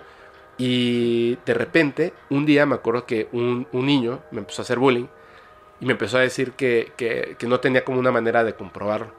No tenía una manera de comprobar que lo que decía era real. Y entonces yo les dije a los demás niños que se los podía comprobar, que yo se los podía comprobar y que fuéramos a las canchas donde jugábamos fútbol en, en- en el descanso, camináramos a la parte de atrás. Esto ya fue así como, o sea, había como un campo y que viendo hacia el cielo yo podía hacer que ellos vinieran para que los vieran. Y nadie quiso ir conmigo. Les dio miedo. Yo estaba 100% seguro de que iba a ocurrir. O sea, de que yo iba a poder llegar Sí, y que iba a aparecer. Sí, claro. Y además tiene una cosa, iba a pasar. O Pero sea, les dio miedo. a ellos. sí, les dio miedo. Claro. Les dio miedo. Y entonces el bullying aumentó. Y a partir de ese momento, eh, me, me acuerdo que llegué a mi casa y empecé a buscar en todas las fotografías donde se viera el cielo, porque yo pensaba que en algún momento tenía que haber alguna fotografía donde hubiera un ovni, para que no fuera una, una locura, ¿me entiendes? De un niño. Y como no había ninguna fotografía donde hubiera un ovni, por supuesto, o sea, que iba a haber una, una fotografía con un ovni, o sea, todo el mundo lo sabría. Este, yo decidí que, que ya no quería más eso. Dudaste de vos mismo. O sea, dijiste, creo que... Quería ser un niño normal. Sí, eso. Quería ser un niño aceptado, quería ser un niño que invitaran a jugar. Por dos. Eso era, eso era. Porque empezaba a tener eh, envidia de la normalidad de las otras personas. Sí, por supuesto. Y no me gustaba. Y me, me daba mucho dolor, o sea, eso porque fingía incluso que tenía amigos, pero no eran mis amigos, no me caían bien. Entonces eh, decidí que eso ya no, ya no, ya no, ya no. Y yo empecé a cancelar ese contacto. Y entonces, cuando yo decidí cancelar ese contacto, que fue un lapso como de dos años, de los 12 a los 14, me, yo mismo me, me metí a ideas de miedo sobre este contacto. O sea, como si fuera Te algo... autosaboteabas. Me autosaboteaba Sí, mentalmente. Totalmente, me pasó. Y a los 14 años viví una experiencia en la noche donde sentí mucho miedo. Y me acuerdo que, que esa, esa voz, o sea, que es tu misma voz, esa es como, es- no es tu voz, es la voz con la que lees. Sí, exacto. Esa es, esa es la, la voz, voz. que te encantaría tener así. Exactamente, es, la- es tu otra voz, pero es la voz con la que lees. Sí. Esa voz, porque es la idea, o sea, y tu cerebro la interpreta la idea en tu idioma, por Sí. supuesto, ellos no hablan tu idioma. Eh, la pregunta era muy sencilla, ya lo conté una vez, era, ¿quieres que vayamos eh, por ti esta noche? Pero había mucha paz, o sea, había mucha paz, había como que una doble idea, o sea, es como tranquilo, no va a pasar nada, tranquilo, ¿quieres que vayamos? O sea, como que ellos sentían que yo necesitaba y yo muy convencido estuve repitiendo, no, no, Y no, no. ¿Te puedo hacer una pregunta? Sí, Digamos, em, ¿cómo, ¿cómo discernías que no, era, no eran tus pensamientos? O sea, Es- ¿cómo sabías discernir cuando algo te estaba contactando o cuando eras vos mismo hablándote a vos mismo? Porque, por ejemplo, la vez que, que apareció, que yo estaba, mm, eh, fue esto entre, en la carretera, hacia, camino hacia la pirámide del Sol de la Luna en la Ciudad de México, Teotihuacán. ajá, en Teotihuacán, eh, había un lugar donde no me gustaba ir, pero a veces nos llevaba mi papá, que era un rancho horrible, y este, yo me, yo me daba cuenta de que esas ideas, esos pensamientos, no solamente eran hacia acá, sino que había un retorno. Había un retorno, era complejo, hay como una energía y apareció el ovni. Pero además de eso, me fui dando cuenta de que había ciertas cosas que es la parte que no me gusta, porque yo no sé exactamente qué era lo que de repente llegaba a contestar. Tú dijiste, por ejemplo, lo de la pierna. Ajá. Mucho tiempo después, y voy a tener mucho cuidado con lo que voy a decir, porque no me gustaría que eso volviera a pasar. Yo decidí cancelarlo. Había una persona, había una persona que yo admiré, luego la conocí, me dijo algo que no me gustó. Definitivamente dijo, algo, o sea, no lo hizo en mala onda, pero dijo algo que a mí no me gustó. Entonces, habíamos quedado un fin de semana en que nos íbamos a reunir con esa persona. Yo desperté y había una parte de mí que deseaba no tenerla, o sea, no tener esa reunión. Y no me paré de la cama para ir a la reunión. Me quedé acostado, tranquilo. En ese momento, justo cuando acabas de despertar, era muy temprano, faltaba como una hora para, para la reunión, o sea, solamente me bañaba y me iba. Me acosté, me tranquilicé, con los ojos cerrados, me enfoqué y pensé, yo sé que pueden escucharme, yo lo sé. No quiero que esto ocurra. Ok. Cinco minutos después, suena mi celular. Eh, contesté y era la otra persona la que había cuadrado la, la reunión. Y me dijo, oye, este, no se va a hacer la reunión porque esta persona acaba de tener un accidente muy fuerte cuando venía para acá. Y yo sabía que era eso. Ya pero lo comprobaste, eso lo compraste más. ya lo había hecho Ya antes, o sea, ya, ya lo había hecho antes. O sea, eh, me acuerdo que un amigo que se llama Héctor, eh, cuando estaba de 11, 12 años, cuando todavía estaba el contacto fuerte, me dijo que había visto en una revista de ovnis, de Jaime Maussan creo, puede ser. Él le encantaban, y era un vecino que vivía en la parte de abajo del edificio donde nosotros vivíamos. Me dijo que había unos ovnis que parecían flecha. Y yo le dije, ¿de verdad? Me dijo, sí, con metálicos literalmente como una flecha y, y surcan el cielo. Entonces, él me lo contó en mi casa y yo estaba decidido a que tenía que ver uno. Porque si él había leído de eso, entonces yo tenía que poder ver uno. Y un día estaba con él y estábamos así como platicando de ovnis. Y yo le dije, mira, pero no había visto nada. Sino que yo estaba convencido de eso y le dije, mira, Lo ahí presentiste. Lo invoqué. Esa es la diferencia. Es, es una cosa muy rara. No, es- es- está bueno de- diferenciar qué Sí. fue lo que sentiste. Está interesante. Y estaba muy lejos, pero claramente estaba ahí, estaba avanzando. A lo mejor, bueno, era de día, a lo mejor era un, un satélite, Satélite. puede ser, pero es como, como una... eh, yo digo que es como, como si el guionista de tu vida tuviera una cierta ironía. Sí. Hay puntos donde te tiene que señalar que las cosas son reales y otras donde tú te das cuenta de que es imaginación o es Sí. psicosis, por así decirlo. Sí. O sea, estás creciendo las cosas.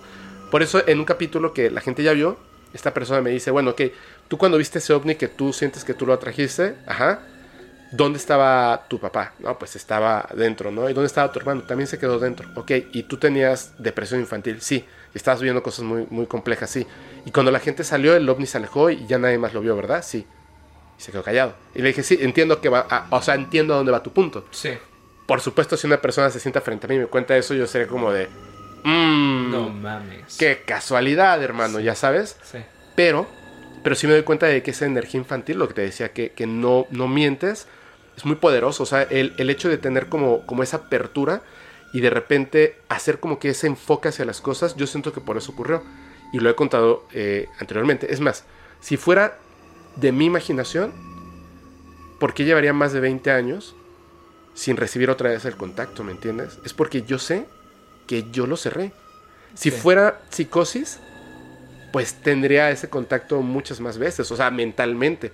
Y créanme que lo he intentado noche tras noche, tras noche, tras noche, tras noche. Y uno de los motivos por los que me gusta mucho el podcast es porque he descubierto qué es lo que estaba haciendo mal. Cuando yo cancelé totalmente ese contacto, qué es lo que estoy haciendo mal y por qué no he llegado otra vez a eso. De hecho, ahora ya sabría cómo volver a hacer el contacto, pero honestamente no me siento Preparado. preparado para hacerlo. Sí. En este momento no, en este momento mi vida es otra cosa. Sí. Y después será. Creo que eh, es muy interesante lo que decís de que, de que dice, hay personas que dicen, ajá, te- tenías depresión, tu papá no estaba ahí, eh, o sea, en ese momento eh, lo inventaste. Esa es la, esa es Sí, la premisa, premisa, conclusión. Pero creo que es, creo que cuando sufres de bullying, tanto niño como adolescente, que tal vez es algo que nos, que nos eh, pasó a los dos, te interesan estos temas. O sea, es como una fórmula, ¿me entiendes? Es como, como por qué sucedió el universo. Fue una serie de factores que se alinearon en un momento específico, alea- aleatorio, dentro de tal vez, perdón, puro caos. Sí. Y se alinearon y pasó. ¿Me Sí, es una fórmula, como Es dices. una fórmula alea- Podría decir que no es aleatoria, tal vez no la tenemos definida, pero pasa aleatoriamente. Es Sí, decir, así es. yo pienso que tal vez cuando, cuando estás en contacto con o estás vibrando un poco bajo, Sí, sí, sí. estás iniciando tu vida, estás comprendiendo, estás en un estado mental donde no estás tan contaminado. Así es. Ahora, tú y yo también, o sea, yo viví la colita, por así decirlo, decimos nosotros, el final de una era sin tanto internet. O sea, Sí. no estábamos tan contaminados con tantos TikToks, con nuestra serotonina, dopamina en el cerebro no estaba sobreexplotada por, por la satisfacción instantánea que nos generan todos estos ar- artefactos. O sea, Así es. teníamos momentos en nuestra habitación donde no podíamos jugar. Bueno, yo por lo menos sí jugaba Play y así, pero había momentos de mi vida donde no tenían Play. Así no es. tenía computadora. Así y ya es. había visto todos los programas o no habían empezado los programas, no tenía cable. Así sí No es. tenía cable. Entonces era jugar con mi imaginación o con mis juguetes o pensar. Meditar, literalmente meditar. Ujú. Entonces, ¿qué es lo que pasa? Una, uno con bullying, depresión, queriendo escapar de la realidad en la que está. Sí. Te eh, acercas a cosas te acercas a muchas cosas, exacto. Y meditando y sin tantos factores que intervengan en tu cerebro, que te distraigan constantemente de, de ese estado de, de ese estado tal vez este más De la normalidad. Ah, no, más bien de este estado espiritual, discúlpame, de este Sí. estado espiritual. O sea, tantas cosas que te distraigan de tu estado espiritual. O sea, hoy en día yo, le- yo siempre le pregunto a la gente así como, ¿y y qué pensás de tal tema? ¿O qué pensás de tener 13 años? Es como, o 24, 60. no sé, nunca lo había pensado. Obvio, porque estás todo el día en TikTok, o todo el día en YouTube, o todo el día en Netflix. Ojo, yo también. yo me dedico a eso, literalmente. Yo vendo ese producto. Sí, te voy a decir, oye, oye, oye. No, no, nosotros también, pero... No, no, no, tú. sí, sí, pues tú también lo, lo, produces, pero es necesario en algunos momentos de la vida pausar, o sea, no estar... Claro. No distraer tu cerebro y, y hacer una autorreflexión. Entonces, a lo que voy es, nosotros estuvimos en un punto creciendo donde no teníamos todos estas, este, estos elementos que nos distraían y supongo que a veces solo nos quedaba meditar, sí, pensar en esas cosas. Entonces, todos estos factores eh, pueden dar resultado en tal vez vos tener contacto con aliens y yo con fantasmas. ¿Me entiendes? O sea... Pues es que al final e, ese contacto con este tipo de seres, por eso te digo, o sea, yo no digo que sean alienígenas. Claro. Pienso que lo son. Sí, es lo que me parece, me parece. Bueno, aparte, aparte que les das ese concepto porque es lo que popularmente pues le llamamos, digamos, es una palabra más fácil de... Claro, lo que pasa es que, por ejemplo, esto que te digo del accidente que tuvo esta persona, que además ah, es un fotógrafo, pero bueno, ese accidente que tuvo, que yo me sentí culpable porque lo... No es que lo deseara, sino que más bien lo, lo dictaminé que así fuera, para que, o sea, algo tenía que pasar para que esa junta no ocurriera, ¿no? El, este, la cuestión estaba en que, obviamente, lo que pasó no tiene nada que ver con seres extraterrestres. Que fue, además, estaba en la misma habitación donde conté de la cosa que salió en la pared, que no era un ser extraterrestre.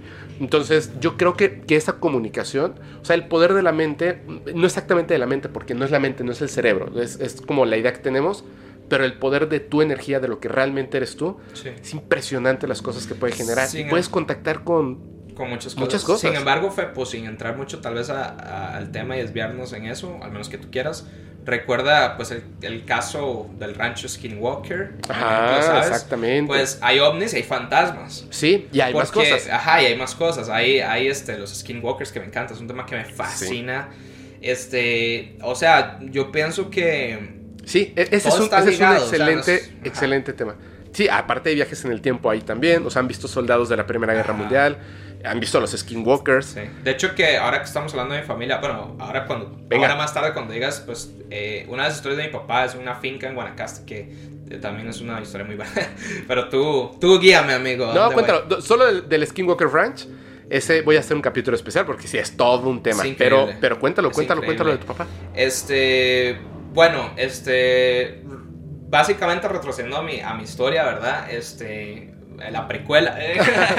este. Pues recuerda que te dije que mi papá me comentó a los 10, 11, cuando me llevó a este, a este sacerdote, me dijo, a mí me pasaban cosas más, más cabronas, digamos, más, más fuertes. Más fuertes que a ti. Ajá, entonces, por ejemplo, yo no creía en esta historia que voy a contar. No creías. No la creía. De tu papá. Es una historia que se cuenta en mi familia. Ok. O sea, la cuenta mi papá, mis tíos, o sea, los primos de él y así. Y siempre creí que era una historia familiar que contaban en fiestas familiares. O sea, como vamos a asustar a los niños y vamos a contar esta historia y así.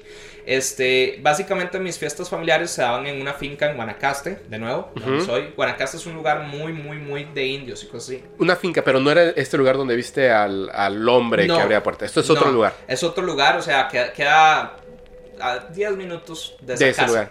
una finca es literalmente donde hay como plantíos, etcétera. ¿Sí? Ajá, sí. Solo que para nosotros también una finca puede ser como para no necesariamente ticar plantillos. Ah, bueno, o sea, pero, pero como mucho... Caballos, vacas. Ajá, mucho lugar natural. Ajá, exacto, sí. Entonces nosotros tenemos una finca, es una finca familiar, y pues en el centro hay una casa, no es una casona, es una casa. Es una casa. De maderita, y pues siempre se va a esa finca a celebrar cumpleaños, fiestas, lo que sea, ¿verdad? Por parte de la familia de mi papá, de nuevo, que ahí está mi abuelita, que es hija de, de mi bisabuela, la medium. Entonces, básicamente, este, pues mi papá me cuenta que cuando compraron esa finca, eh, y, si mi papá está escuchando esto, espero estar contando la historia correctamente, pero creo que estoy casi 100% seguro que sí. Este, que cuando compraron esta finca y él estaba, él estaba adolescente, no existían postes de luz en ese momento, y pues básicamente como que lo mandaron a hacer algún trabajo ahí. O sea, como mis, mis abuelos. de eh, ve y arregla lo que, no sé, una, una, lo que sea. No me acuerdo qué fue lo que lo, enviaron a arreglar.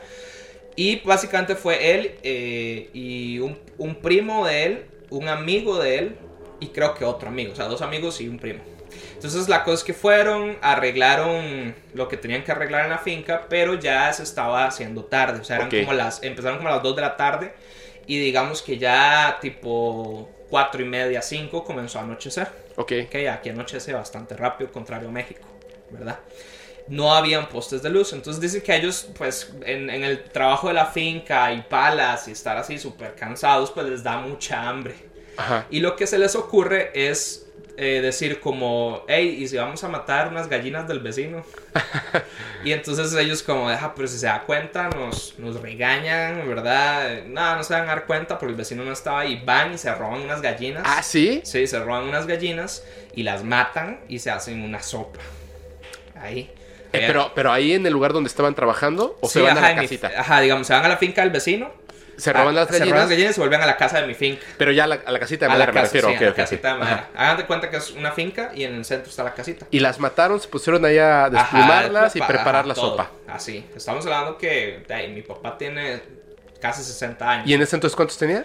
Tal vez creo que, si no me equivoco, como 16, 17 o 18. Ok, ok, ok. Estamos hablando de muy Sí, fue algo atrás. así de chavos y vamos a hacer esto, ¿no? Ajá, entonces, pues lo hicieron. A ver, es vida de finca, es normal matar a un animal, comer, ¿verdad? Entonces hacen la sopa y dicen que se la comen.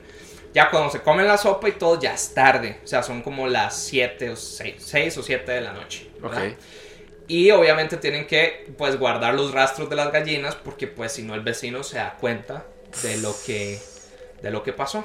Entonces dice mi papá que lo que se les ocurre es, vamos a enterrarlas.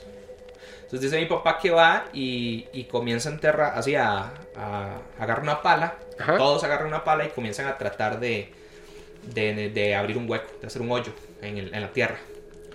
Pero la tierra está muy dura. O sea, dice mi papá que comenzó a parecer que era cemento. Literal, o sea, que era cemento y por más que sea un hueco, dicen que el hueco no se hacía profundo. Solamente como que quitaban la primera parte de la tierra. el diámetro del círculo, pero no había No la profundidad. Exacto. Entonces dice que ellos evidentemente pues no se decían nada, pero se quedaron así como ¿qué está pasando? Está raro, sí. Entonces mi papá dice, eh, le dice al primo como que vaya a traer la macana, que es una herramienta para hacer un hueco, para, para hacer Ajá. la tierra un poquito Para más. picar, ¿no? Como la tierra. Exacto. Y dice que cuando la trae, ¿verdad? Se la da y, y dice así como, bueno, tal vez estamos excavando en, en piedra, en un territorio muy, muy, ¿verdad? Muy, muy árido, no sé, ¿verdad? Muy duro ahí en Muy una duro. piedra o algo. Entonces, por molestar, agarran la, la macana, ¿verdad? La herramienta y la tiran como si fuera una lanza. Para ver dónde cae. Para ver dónde cae. Y dice que donde cae se entierra como si hubiera caído en lodo, pero muy profundo, así como en agua. Y se va. Y ellos se quedan como, ¿qué está pasando? ¿Verdad? Se van y Di está así enterrada. Dice que básicamente no le dieron mucha mente. Ajá. Hicieron el hueco ahí si pudieron. Metieron las- los huesos de las gallinas y pues, los Las órganos, plumas, todo. Y ya lo enterraron. En todo ese proceso se hace muy, muy de noche. Ok. Muy, muy de noche. Eh, 8, 9 de la noche. Que ojo, estamos hablando de un tiempo, no hay electricidad, no hay carreteras. Súper oscuro. súper oscuro. Es, un- es un momento donde a las 8 de la noche, pues estamos hablando de que tal vez actualmente sería 1 o 2 de la mañana, ¿verdad? Entonces dice que pues su raciocinio es no nos devolvamos, es muy tarde, durmamos en la cabaña, en la casita. Esa casita no es una casita acondicionada como bien, o sea, no es una casita acondicionada para que alguien viva ahí, es una casita como para guardar herramientas o para estar ahí como una mesita y comer y después irse a tu casa real con cama y con todas las comodidades. Entonces, dicen que ellos van, este, y lo que hacen es meter el pickup, tienen un pickup y Ujú. agarrar la batería de- del, del carro. Y pues en ese tiempo, de nuevo, ellos trabajaban en la finca, así, tienen luces, entonces como que hicieron algún Cableado para cableado tener luz, ¿no? para tirar luz dentro, ajá, dentro de la casa. Este, y pues dicen que están ahí. En ese momento, unos, unos años atrás, estaba dando una guerra entre Nicaragua y Costa Rica. Y mi abuelo, este, o sea, se quería dar una guerra, aquí no tuvimos una guerra, se quería dar una guerra. Y mi abuelo, a sus 15 años, tenía AK-47. ¡Wow! Entonces dice que básicamente el gobierno las decomisó porque las hizo ilegal. Claro. Pero mi abuelo en ese tiempo Escondió una, ¿no? escondió una, así en el techo. Y pues mis mi papá sabía disparar y todo, como cualquier hombre de rancho. que se respete. Entonces, este, básicamente dice que ellos se meten ahí, comienzan a, ya a la, a la casita y comienzan a hablar y hablar y hablar, normal. Y de repente ya más de noche, este, comienzan a escuchar mucha gente, así como gente así, ah, y cosas y, y sonidos y ta, ta, ta. Sí, pero indefinidos, o sea, como qué está pasando, pero como una multitud A lo lejos, ¿no? a lo Digamos. lejos, pero una multitud, o sea, una multitud. Entonces dicen que ellos, pues, se quedan callados y se quedan así escuchando y comienzan a discernir que di, los sonidos parecen que o sea, se están acercando a la casa. Entonces, en ese momento, la lucecita que tienen, o las luces del cableado que hicieron, comienza a hacer y se volvió a prender. Entonces dice que ellos comienzan a tener muchísimo miedo. Y comienzan así como la electricidad, ¿verdad? Sí, como si estuviera- El cortocircuito, Sí. básicamente. Entonces dice que va- eh, ellos abren una ventana que da a la finca de al frente. Es una finca que está rodeada por muchas fincas, ¿verdad? Y dicen que cuando abren ven así caballos, pero cientos de caballos indios y todo con lanzas así gritando ¡ay! viniendo hacia ellos. Corriendo. No manches. corriendo. Entonces dice, dice que básicamente gritan así como pásenmela, pásenme el arma, pásenme. Entonces dice que bajan el arma, lo ponen, el AK-47 que estaba escondido, lo ponen en la ventana y dicen a las 3 dispararon, pum, pum, pum, pum. Entonces dicen Porque que estaban yendo hacia ellos. Sí, pero dicen que estaban como muy, muy largos, o sea, se veía una multitud como un ejército, Ajá. pero ellos decían que ellos distinguían que era indígena Ok. indígena. Y, y venían hacia ellos, entonces ellos dicen que disparan, disparan, disparan, pero como que no ven efectividad. Ajá. Y obviamente dentro de la cabaña el, el estrés, la tensión comienza a ser muchísima, muchísima, muchísima. Entonces lo que decían es guardar el AK-47, cerrar las ventanas y quedarse así en puñito. Y comienzan a escuchar como le- les tocan, o sea, como que si ya hubiese llegado a la cabaña y les tocan las puertas y aquí, tum, tum, tum, tum, tum, todo esto. Y es, ellos se mueren de miedo y, y por lo que entiendo se desmayan ahí. Y ya, y se despiertan. Y al siguiente día dicen que, que se levantan y todo lo demás. Y, y checan y nada. Que no habían rastros de, de un ejército, de nada. De caballos ni De nada. nada. Sí, de nada. Dicen que ellos se van callados. Ojo, yo hasta, esta historia no las contaban siempre en historias familiares de que yo soy pequeño. Yo creía que era mentira. O sea, la Claro. ah, pura, pura Sí, los, los dos indios llegaron a atacar, ¿no? Sí, sí, ¿verdad? Indios fantasmas, ¿verdad? sí. Entonces, dicen que básicamente, no recuerdo muy bien si es mi tío o mi papá, que le preguntan a el papá de ellos, ¿verdad? Alguno de los dos, ya sea mi tío abuelo O sea, a- o- a mi abuelo, le preguntan así como...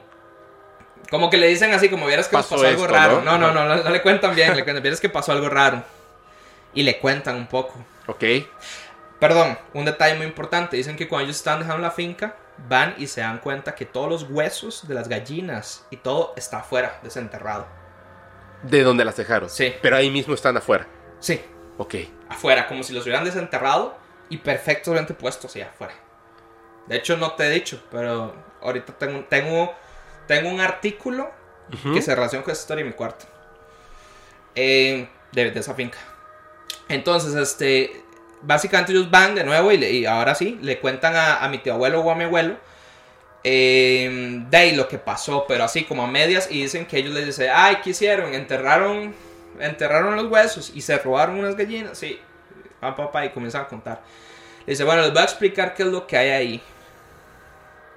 Básicamente en esa finca hay oro indígena, era un cementerio indígena. Era un cementerio, claro. Era un cementerio indígena. Si ustedes quieren ser millonarios y encontrar ese oro, es muy fácil lo que tienen que hacer. Vayan y ustedes mismos, eso sí, ustedes Ajá. mismos, nadie puede tocarlo, nadie puede hacerlo. Tienen que construir una silla de madera. Ustedes construyan una silla de madera, construyan una mesa de madera Ajá. y la tienen que pintar de blanco, las dos. Nadie puede tocar esa silla, nadie se puede sentar en esa silla. Ni, ni, ni tocar esa mesa, solo ustedes. Compren un cuaderno nuevo, nadie puede rayar en ese cuaderno. Nadie puede usarlo, solo ustedes. Igual con el lapicero que vayan a usar. Vayan de nuevo hoy en la noche, pongan la mesa. Perdón, son dos sillas, ahora que me acuerdo. Ajá. Dos sillas.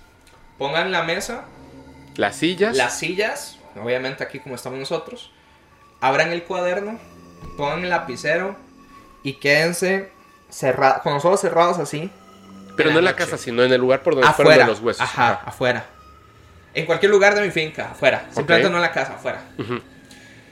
Y esperen a que les vuelva a pasar eso. Van a escuchar otra vez todo lo que vieron. Indígenas corriendo, todo. O sea, van a escuchar todo, pero por ninguna razón Se paren de las sillas. Se, se, quedan ahí. No, abran los ojos. Ok. Ah, no los debes abrir. Ajá, no, tienes que estar así.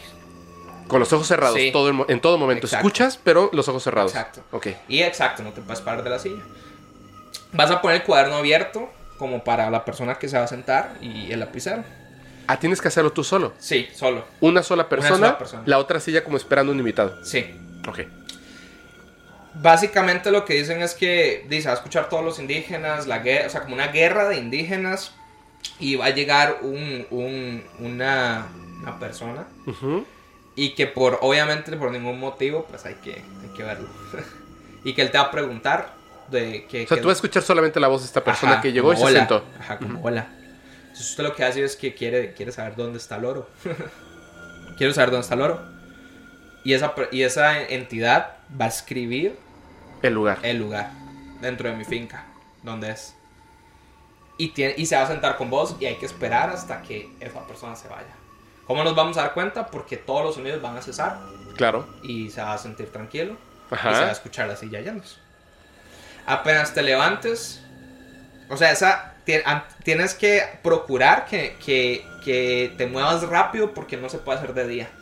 O sea, esa, esa locación solo va a durar por lo que resta de la noche. Ah. Después mueven de- del lugar Ajá. el tesoro. Y la tierra se va a volver blandita. No va a ser tan dura como siempre está. De hecho, mi finca es, o sea, la tierra es muy dura. Pero las fincas alrededor, yo he ido a tocar y es súper suavecito. Súper suavecito. O sea, pero de verdad que puede ser un hueco. O sea, normal, como cualquier Como cualquier lugar así con Sí. tierra, sí. Y básicamente vas, vas a desenterrar un oro eh, indígena. ¿Y alguien en tu familia lo ha hecho? No. ¿Por qué? Por del Porque da un miedo que de miedo. Ahora, te voy a contar lo interesante. Yo pensaba que esta leyenda era mentira. Ajá, ajá. Una cosa que se inventaron en mi familia. Hasta que, de hecho, que en el colegio vuelvo y conozco a un compañero. Recuerda que en la historia digo que es mi papá, el primo, que es mi tío, y dos amigos más. Sí. Entonces yo conozco un compañero.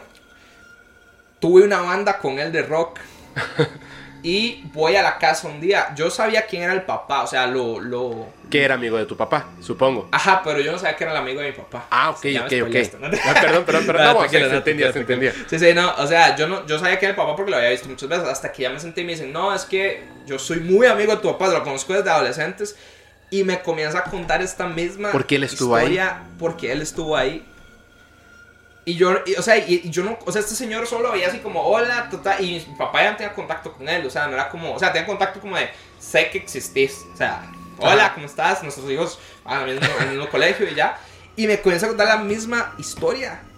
Pero Eh, él vio a los indios. Sí, o sea, él estuvo ahí dentro de la cabaña. Y me cuenta la misma fucking historia. Perdón, es que me impresiona. Sí, sí, sí.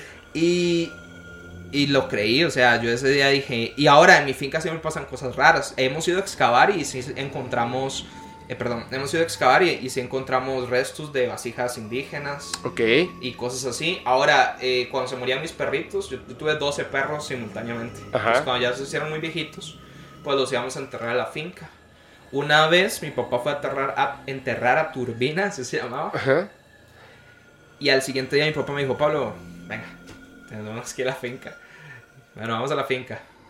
Desenterrada, puesta ahí. Y ahí tengo la cabeza en mi cuarto, si la quieres ver. ¿De tu perro? De mi perrito, del esqueleto que desenterraron.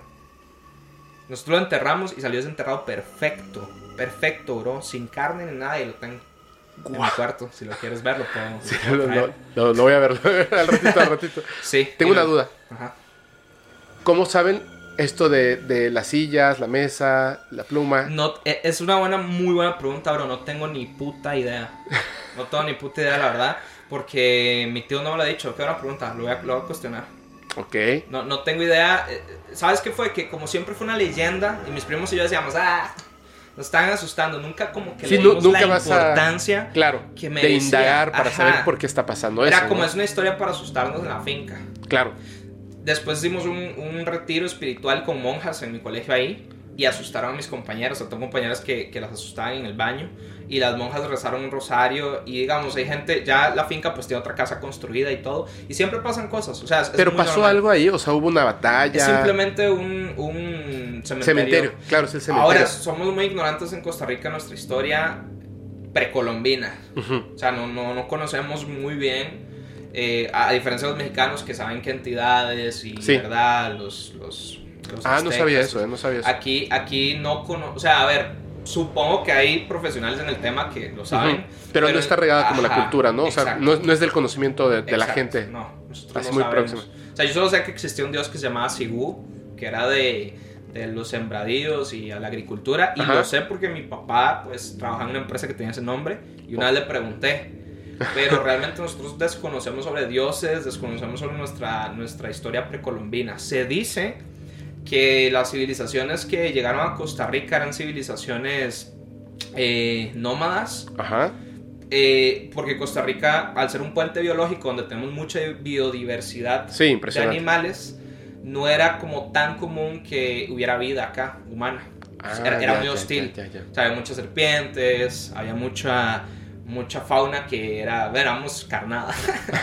Entonces se dice que los eh, pueblos aztecas y mayas y otras culturas alrededor, los rechazados, o sea, los que exiliaban de esas culturas, llegaban a Costa Rica.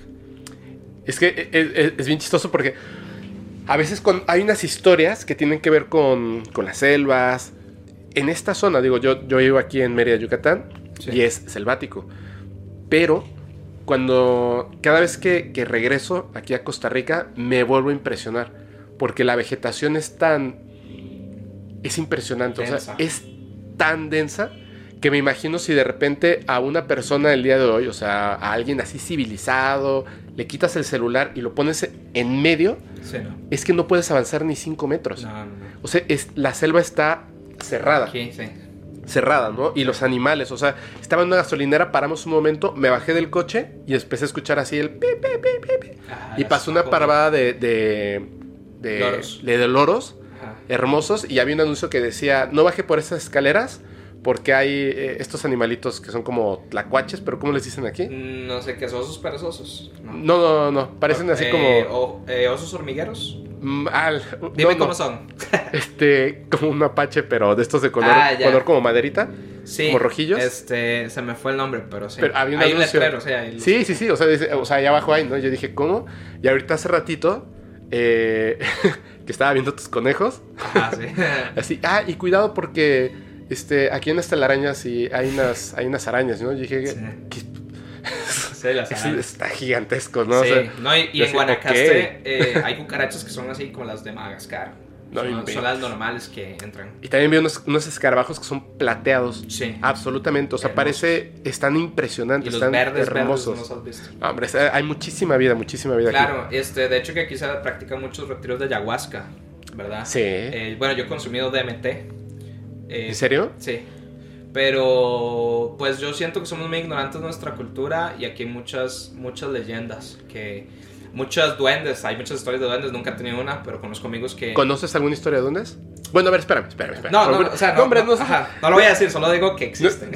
no, no podemos llegar a, a ninguno de los temas, ¿no? Vamos así. Sí, perdón, perdón. Vamos a hacer una brevísima pausa. Sí, de ahí ¿Sí? el. No, vamos a hacer una, vamos a hacer una pausa, un Dale segundito. una pausita. Es que quiero ir al baño. Hacemos una pausa y vas a la segunda historia. Sí, Venga. ¿En qué nos quedamos? Ibas a contar una segunda historia. sí, voy a contar una segunda historia. Eh, dentro del hilo conductor de la historia, pues, a lo que iba era que sí, pues básicamente para resumir, en mi adolescencia tuve muchas prácticas de, de magia, Ok. ¿verdad? Traté de no irme tanto al oscuro, para ser sincero, como que pues dije, no, vamos a parar aquí. Y ahí, este, te puedo contar, de- déjame, perdón, recapitular los, los eventos. Tengo unas dudas mientras Sí. tanto. ¿Este conocimiento lo obtenías de libros, de personas o de dónde? Eh, de todo un poco. Eh, de internet, primero que Ajá. todo. En foros, que en ese tiempo no, no habían páginas tan determinadas. Sí, habían foros y eran muy interesantes. Era, era, fui un consumidor, fui un usuario muy activo de 4chan. Viví muchas experiencias de estos creepies de 4chan. O sea, vi en vivo. eh, Es impresionante, ¿verdad? Yo Sí. igual vi algunas cosas. Sí, o sea, era, era un usuario constante de 4chan. eh, mis amigos y yo, pues la verdad, al ser metaleros y pues todo esto del internet, pues éramos los típicos chicos de, de buscar videos gore. eh, de buscar cosas así, o sea, no por placer de, ah, ¿verdad? sino por, pues, por el morbo y por ver qué era lo que pasaba en el internet. Estábamos en una época donde, ¿verdad? Sí. ¿Qué es el internet? Y entonces como que en esos mismos foros y cuando estás en ese ambiente llegas, llegas al tema, ¿no? Es como algo que te llega. Y pues mi familia es muy espiritual, mi papá ya tenía un background un poco con, con, el padre y tengo un tío que pues siempre como que practicó sus propias ideas Ajá. y de alguna manera siempre acertaban y hoy en día lo considero una de las personas más sabias en el tema. De hecho que en los ovnis también es una persona que hay muchos ovnis. Tu tío. Sí. Y este, pues a- al principio a veces hay cosas que suenan hasta chiste, ¿verdad? Como que uno no lo toma en serio. Pero de hecho hay ciertas historias que estoy a punto de contar lo relacionan, donde me doy cuenta que pues tenía razón. ¿Verdad? Te conté por ejemplo los amarres así muy rápidamente que hacen los prestamistas, ¿te acuerdas? Con ligas. Sí. Lo... Cuéntalo, cuéntalo, cuéntalo. Está buenísimo. No me acordaba quién me lo había contado. Ajá, yo claro. Por favor, cuéntalo. Sí, no, pues uno de los conocimientos así muy rápido que él tenía, este, o tiene. Tu tío. Sí. Él, él no solamente, pues él un, en un tiempo vivió conmigo, vivió conmigo en, en la casa, ¿verdad? Y este, también es un empresario, ha tenido muchos negocios, muchos locales, entonces pues él me enseñó mucho, tanto Ajá. espiritualmente como a nivel de ventas. Entonces lo que hacíamos a veces era caminar por San José, por la ciudad, y pues me enseñaba tanto de, a negociar como a temas ocultos. Ok. Entonces, por ejemplo, eh, a mí me da risa porque hace poco en una fiesta estábamos conversando de que en México la brujería es muy evidente, es como muy eh, pública, hay anuncios, o sea, hay mercados, hay cosas que... Y aquí es como más secreta. Ok. Entonces, por ejemplo, él me enseñó a ver de que en San José hay brujería, pero no la vemos. O sea, Está ahí, pero no, a menos que sepas, exacto. no te das cuenta. Exacto. Ok. Entonces, por ejemplo, un, discúlpame, una amiga me dijo, sí, eh, me han dado volantes, que es muy común, creo que a casi cualquier tico le han dado volantes de amarres. Ya, sí, pero eso es lo mínimo. Entonces él me decía, vean, por ejemplo, hay gente que vende candados en, en San José, candados. Un candado literalmente candado así de clic llave. con llave. Y pues hay gente que la compra pensando que están vendiendo candados, normalmente candados. Pero realmente lo que están vendiendo es un amarre de un candado. Entonces si tú llegas y te acercas y le compras un candado como un usuario buscando un candado para tu cerradura y lo que sea, pues igual te lo venden, ¿verdad? Ajá. Pero no es la intención original. ¿Por qué? Porque las personas que venden son brujos. Ok. Son los brujos que están vendiendo. Entonces, por ejemplo, conocí un brujo que me decía, vea, él hace esto, así, así", bueno, sin dar mucha información. Y vamos a ver. Aquí sí puedes Ok, dar toda ok, la información. ok, sí. bueno, sí, era como, esto es un tipo de, de amarre que Ajá. se usa un candado, digamos, este... Puedo, puedo decir cómo... Puedes decirlo totalmente porque imagínate, si no tendría que venir, no, no, no creo que sepas exactamente cómo se hace. Claro. Y la gente tendría que venir hasta Costa, Costa Rica. Rica. Ok. O la gente de aquí de Costa Rica, pues ya lo Pues, sabe. pues básicamente sí me explicó más o menos cómo se hace. Ok, o si sea- quieres decirlo, dilo. Sí, básicamente es como que agarras un candado, usan esta información con precaución. Ajá. agarras un candado y pues cada vez que quieres amarrar a la persona que te gusta, o sea, andas el candado en la bolsa y digamos que cada vez que ves a la persona que te gusta lo cierras. Y después, lo mismo que estamos hablando de la atracción. Entonces después llegas a tu, los mantienes cerrados, llegas a tu casa y lo vuelves a abrir pensando en él. O, o En él o en ella, ajá. O en ella, o en ella. Y llegas y lo vuelves a cerrar viéndolo. Ahora, obviamente esos candados tienen un ritual que desconozco. Exactamente. Exacto. Pero son, es brujería que están vendiendo en la calle. O sea, es Y tú piensas que es un candado normal y, lo, y bueno, lo, lo usas como un candado Bueno, yo normal. nunca he visto una persona, por ejemplo, una persona lógica y racional no le compra a una persona normal, o sea, como una persona en la calle ahí, porque andan dos candados nada más, no es como que andan candados, o sea, ¿me entiendes? No es una persona Sí, solo que anda No tiene un puesto, Ajá, está no parado con dos candados, con dos uno en cada candados mano. en la mano, ajá, y una llave. Y Y ya, y no tiene un paquete, y no, o sea, no es un candado nuevo, es un candado. ¿En qué parte dices? En el centro, Ah, mañana voy a ir. ¿sí. O sea, sea, o sea no iba a ir, pero lo- ya es- voy a ir. Esto lo sabía antes de la pandemia. No, sabía, sé, no sabía, estaba súper interesante. Acabo de llegar, haz de cuenta que acabo de llegar a, a Costa Rica hace tres semanas. eh, ¿Verdad? Me fui mucho tiempo allá, a México. Y ahorita no sé si está. Pero antes de la pandemia, ¿verdad? Común. Común ver eso. Gente con candados así. Wow. Eh, después otra cosa es de que, pues me contaba, nunca recibía plata, me decía, con ligas. Ajá. O sea, con, con un rollo de dinero con ligas. en la liga, sea, que está agarrando el, el Ajá, dinero o muchas ligas o muchas ligas entonces él me dijo un día como vea vamos a ir a un negocio ahí donde donde un De préstamo de dinero, ¿no? Sí, Supongo. No es de préstamo de dinero, es un negocio Ajá. donde el dueño presta dinero. Ok, ¿ok? ajá. Eh, quiero como reservarme la nacionalidad, pero bueno, hay, hay unas personas de X nacionalidad que, que- que hay mucho acá, que, hacen negocios, que pues él me dijo, es que la mayoría de ellos hace brujería. Ah. Eso es como una red y hacen brujería. Y yo, O sea, son unas, unas personas de, de otro país ajá. que vienen y así como, y lo digo con todo el respeto del mundo, no, no quiero, o sea, como, Exacto. como señalar a una persona u otra, ofender. para nada. En México es muy común que en la Condesa hayan muchos argentinos, en la Ciudad de México, y es muy común, por ejemplo, en, en muchas otras ciudades de- del sureste, que hay muchos chinos y pues obviamente ponen eh, las tiendas de chinos y la comida china. Exacto. Es súper común, también hay muchos chinos. Pero es una. eh, sí, pues al final, cuando tienes un, un pueblo o, una, o bastante perso- personas de X nacionalidad, pues traen sus costumbres. Sí, claro. Entonces, Entonces, pues, ellos tienen sus negocios, prestan dinero y algunos sí, hacen los brujería. ticos ya saben qué nacionalidad me refiero. Ok.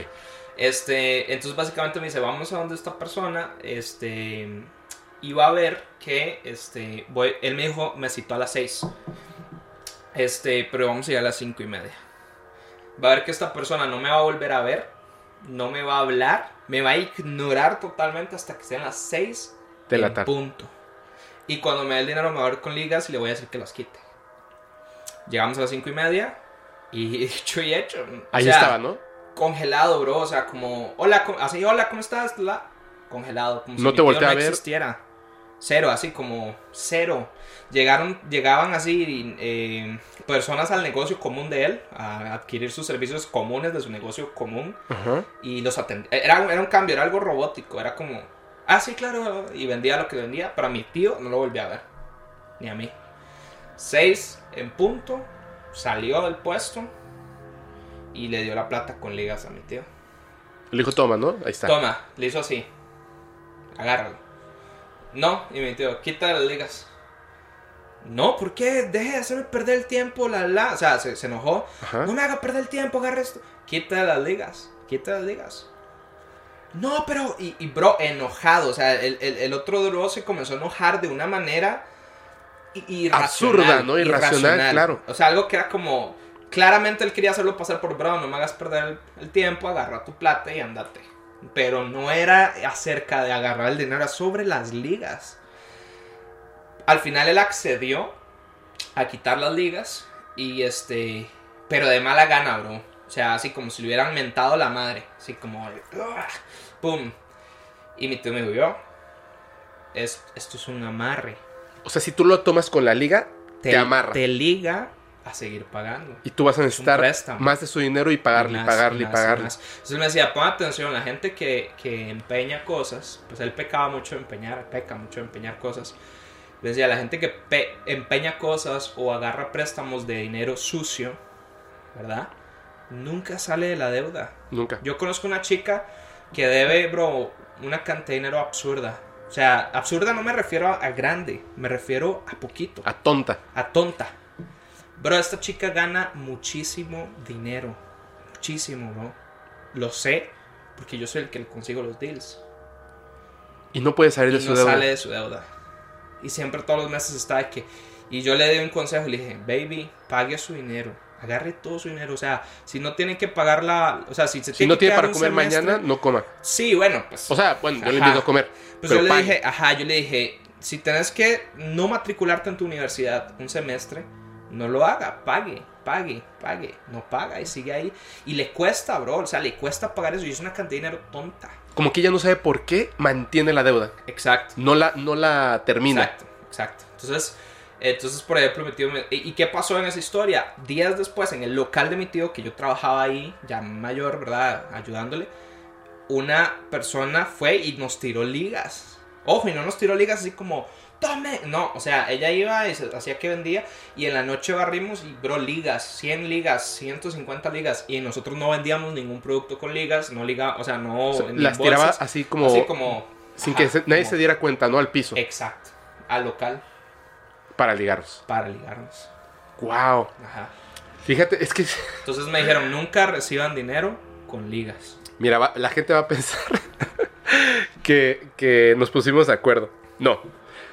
Esto lo he querido contar mucho tiempo y es el momento perfecto. Hay una persona que yo conozco, también voy a omitir totalmente su nombre. Em, yo no sabía que este es un abogado.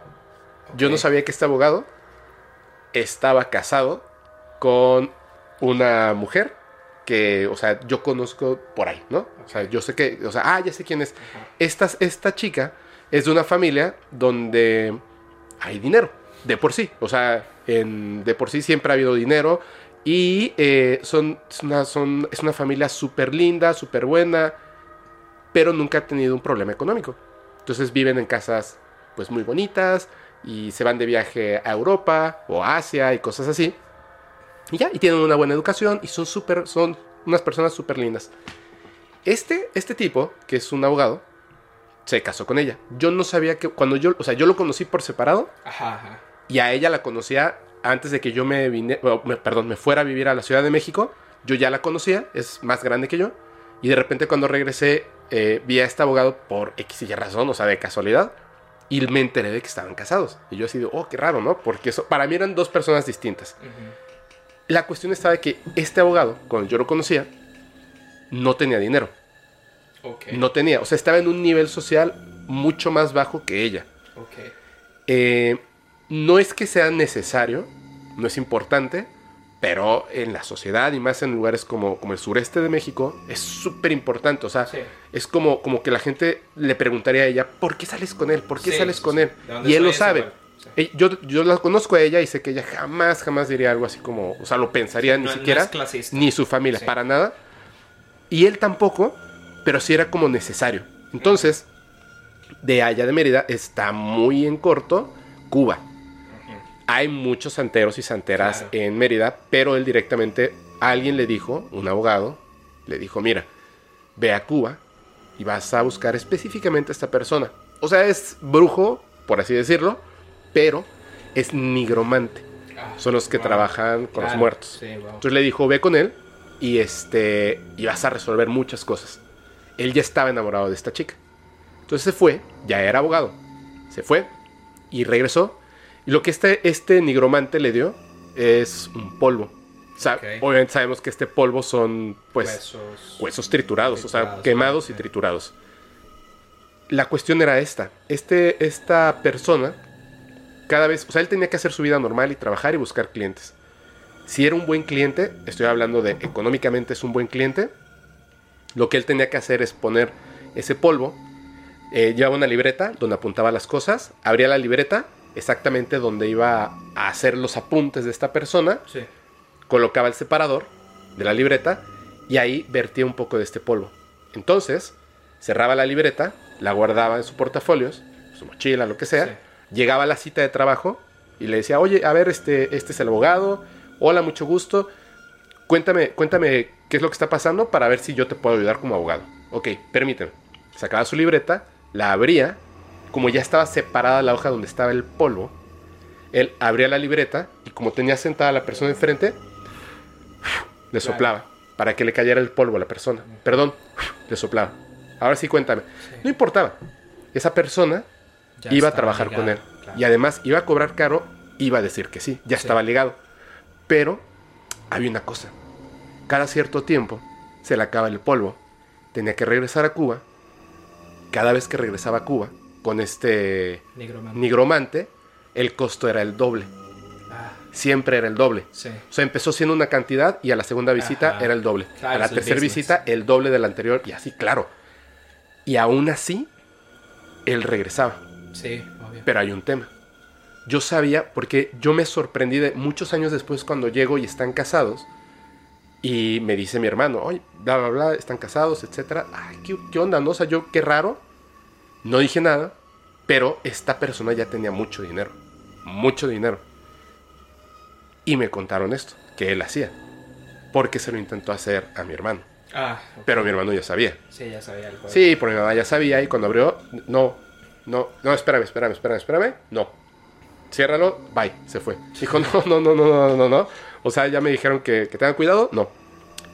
La cuestión estaba en que este tipo, yo obviamente lo dejé ver, porque pues, no, no son así como amigos o familiares, simplemente Sí, son conocidos, conocido. conocidos. Lo dejo de ver mucho tiempo me hago amigo de, de- de un, este, un abogado que es de familia de notarios, que tiene mucho dinero y poder y conexiones, y es- pero es un tipazo, ¿no? El tipo es un, es un, es súper buenísima onda, tiene un negocio muy grande, donde literalmente tiene como abogados así como en un contact center, donde hablas, y están ahí así, que hasta digo, wow, se ve medio raro, o sea, que como abogado estés ahí así, Sí, ahí en call center. este, en un call center, ¿no? Pero es de abogados. Sí. Y él tiene su oficina así hermosa y se ve como que ese call, call center. De repente, muchos años después, llego, voy a ver a, a mi amigo, eh, el abogado, estoy ahí en su oficina, estamos platicando así normal, y me llama la atención una persona que está ahí entre esto de un montón de abogados, ahí en el call center. Y era él, el del polvo. Y me quedé impresionado y dije, o sea, ¿cómo puede estar una persona De acá. de ese nivel ahí? ¿No? Do- con puros muchachos Sí. que acaban de salir de, de- de la carrera y pues es un trabajo, etcétera, me impresionó mucho. Y de hecho él le habló a una persona para que entrara, para que lo que él decía tomaran apuntes. Y fue esta persona. Y fue muy incómodo para mí verlo. Sí. Hola, ¿cómo estás? Ah, ¿qué onda? Así, ¿no? Y, y tomaba los apuntes. Y dije, qué raro. Lo que pasó es que el nigromante murió. Oh, Y él ya no tenía el polvo y ya no tenía la manera de conseguirlo. sí. Y obviamente lo que contrataba eran charlatanes, Sí. que claro. supuestamente eran el polvo, pero ya no funcionaba. Sí. Y se fue, pum, en picada su negocio.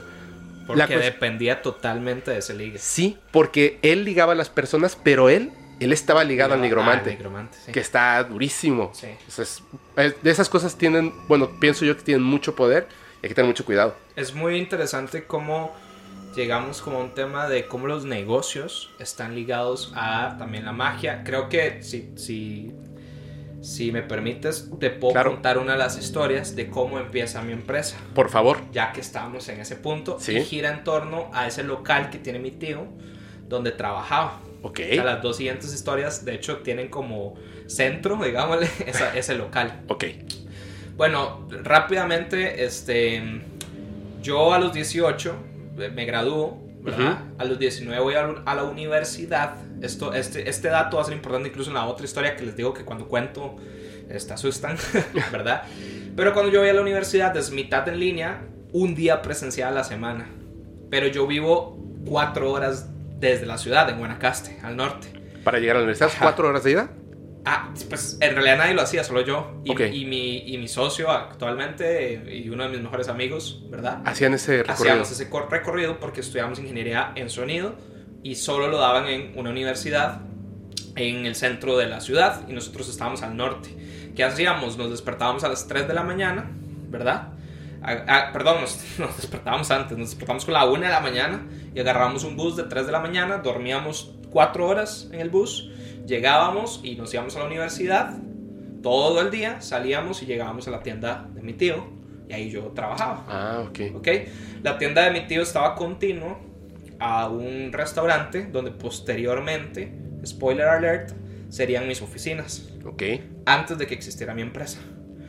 Entonces, ahora sí, sabiendo este dato, que después va a ser relevante en la historia, lo prometo, este, pues en ese transcurso, básicamente, de ahí estamos a los 19 años, sabiendo qué queremos hacer con nuestra vida, tenemos grandes planes, queremos irnos a otro país, queremos hacer una empresa diferente, ¿verdad? Pero pues no tenemos ni idea de cómo comenzar. Donde yo crecí, ¿verdad? Esa parte de mi vida, del colegio en adelante, el, colegio de monjas, todo esto, es una ciudad muy pequeña, es vaquera, es muy, de verdad es muy pequeña. Ahí donde está la finca embrujada, no hay mucho que hacer. Ok. ¿Ok? ¿Qué pasa? Pues mi, conseguimos, bueno, no, perdón, este, decimos, ok, empezamos una empresa. ok.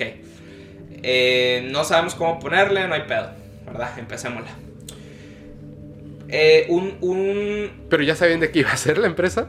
Sí, sabíamos ¿Era de- era que, era- que iba a ser de música y entretenimiento. Ah, Que hoy en día ya, ya no es tanto de música, ahora es una agencia y entretenimiento. Sí, yo, yo, yo tengo mi empresa desde los, desde los 18.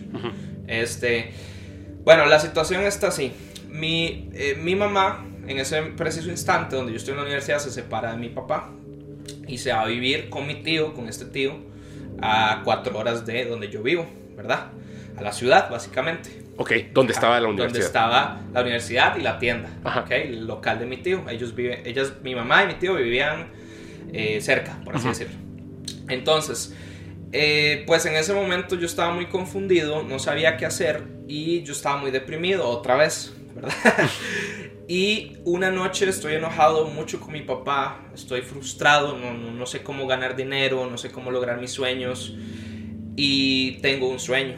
Estoy, eh, eh, recuerdo, que, recuerdo que The Walking Dead y me pierdo ese capítulo específicamente, pero porque me duermo y no está prendido el tele ni nada. Entonces, ¿cuál es el sueño que tengo? Veo una casa de madera en una colina destruida, pero destruida, o sea, como, como cayéndose a pedazos, poquito a poco.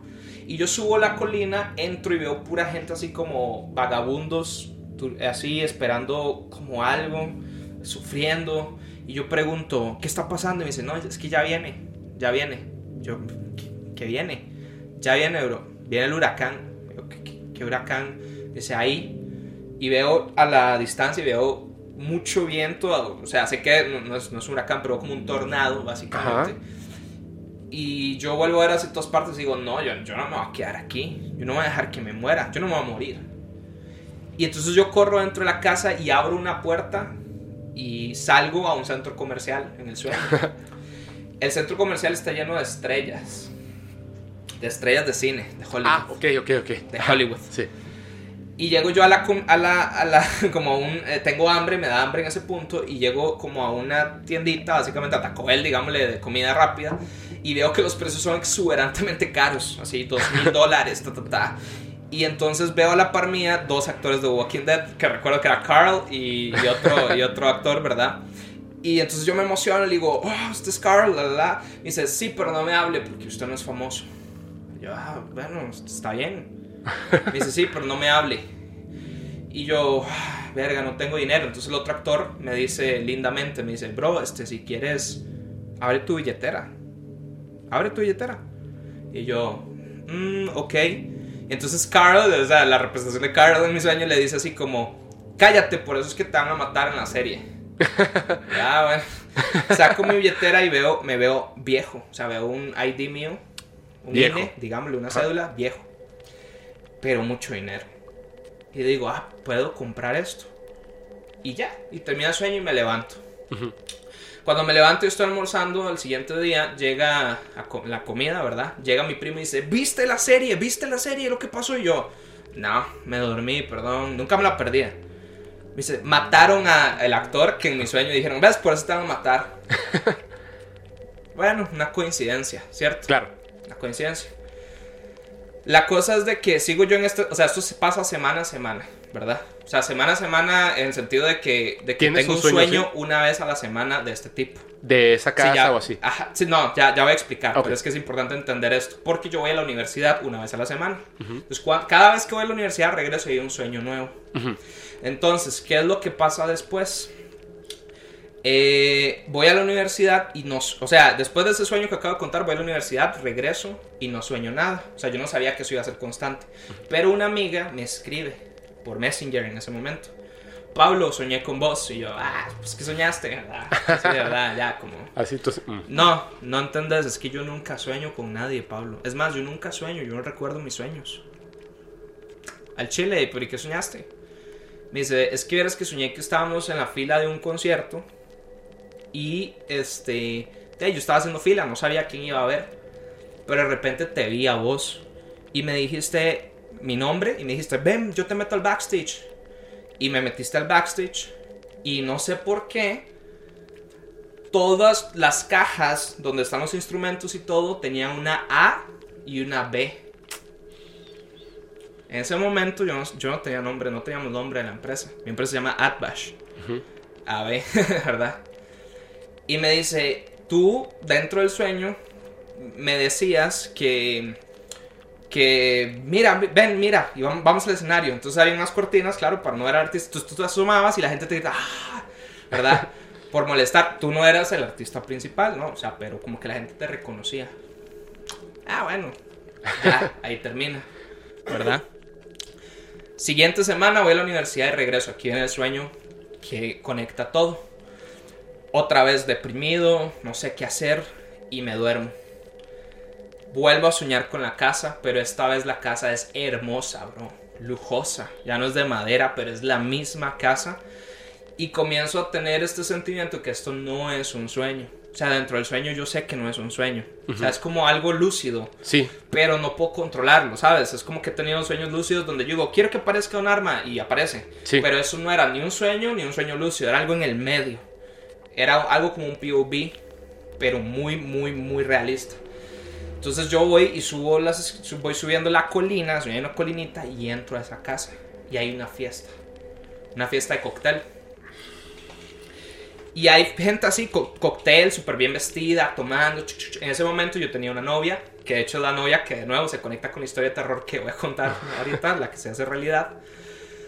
Y este, yo entro y veo a mi mejor amigo, a mi mamá y a un par de, de familiares más, más viejos. O sea, como 10, 15 años más viejos. Y todos están, hey, felicidades, y me abrazan y la, la. Entonces yo pregunto, ¿dónde está mi novia? ¿Dónde está mi novia? Entonces mi mejor amigo me agarra y dice, Shh, cállese, cállate porque tu esposa se va a enojar. ¿Cómo mi esposa? ¿Dónde está mi novia? Entonces yo veo a mi novia más vieja venir, ¿verdad? O sea, como venir, eh, como de un pasadizo. novia. En ese momento, ajá, en el sueño. Ajá, sí, sí, sí. Pero al mismo tiempo veo una mujer de las escaleras, estaba viendo las escaleras, eran dos pisos, veo una mujer bajar con un vestido blanco y me dice, no, es que esa es tu esposa. Esa es tu esposa. Y yo, no, ¿dónde está mi novia? Y donde yo digo por última, ¿dónde está mi novia? Alguien me agarra por atrás. Sí, me agarra como una llave y me dice en inglés, stop saying that you have a girlfriend because you have a wife. Pero cuando me dice eso, se siente horrible. Se siente como, uff, híjole. Entonces ella me hace así como, venga a la habitación. Y yo subo, voy, subo. Y ya te contaste historia, ¿verdad? Sí, sí, sí. Voy, subo. Y este. Y cuando la veo es una chica muy guapa. Muy guapa, pero es, es una mujer. O sea, es una mujer de 35, 40, o sea, 40 tal vez. Y este me dice. No sé por qué me hablaba en inglés, ojo. Era era extraño porque yo tenía este choque de. ¿Por qué me estás hablando en inglés? Me decía, ¿usted quiere saber quién soy yo? ¿Do you really want to know Y yo, de ahí sí, ¿verdad? Me dice, bueno, para que usted sepa mi nombre, tiene que saber algo. Eh, cuando usted sepa quién soy y desea casarse conmigo, va a perder a sus amigos, va a perder a su familia y va a perder todo lo que usted ama. Pero es que usted nunca va a amar a alguien más de lo que usted me ama a mí. Ve toda la gente que está ahí abajo. Se va a ir. Cuando usted se case conmigo, se va a ir. Pero usted está enamorado de mí. Y yo me quedé como... Ok, pero ¿quién es usted? En ese momento ella se quita el vestido, queda en ropa interior y me dice, mientras me va a besar en el sueño, me dice, mi nombre es la fama y siempre vas a estar enamorado de mí. Y me besó y me levanté. Pero bro, en ese momento sentí algo raro, algo muy, muy raro, o sea, y dije, pura, una otra pesadilla. Sí. Al siguiente día, ahora sí, yo digo, no, pues tengo que hacer algo por mi carrera. Tengo que hacer algo, to- tenemos que iniciar esta empresa. Entonces yo comienzo a caminar sin rumbo, sin ruta, sin amigos, sin nada. Comienzo a caminar por toda la ciudad de mi pueblo, así. Comienzo a caminar y caminar y caminar. Y digo, ¿qué hago? ¿Qué hago? ¿Qué hago? Desesperado, bro.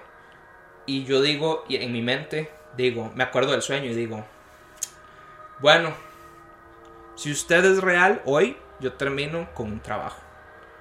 Guíame. Está bien, acepto ser su esposo, le dije yo.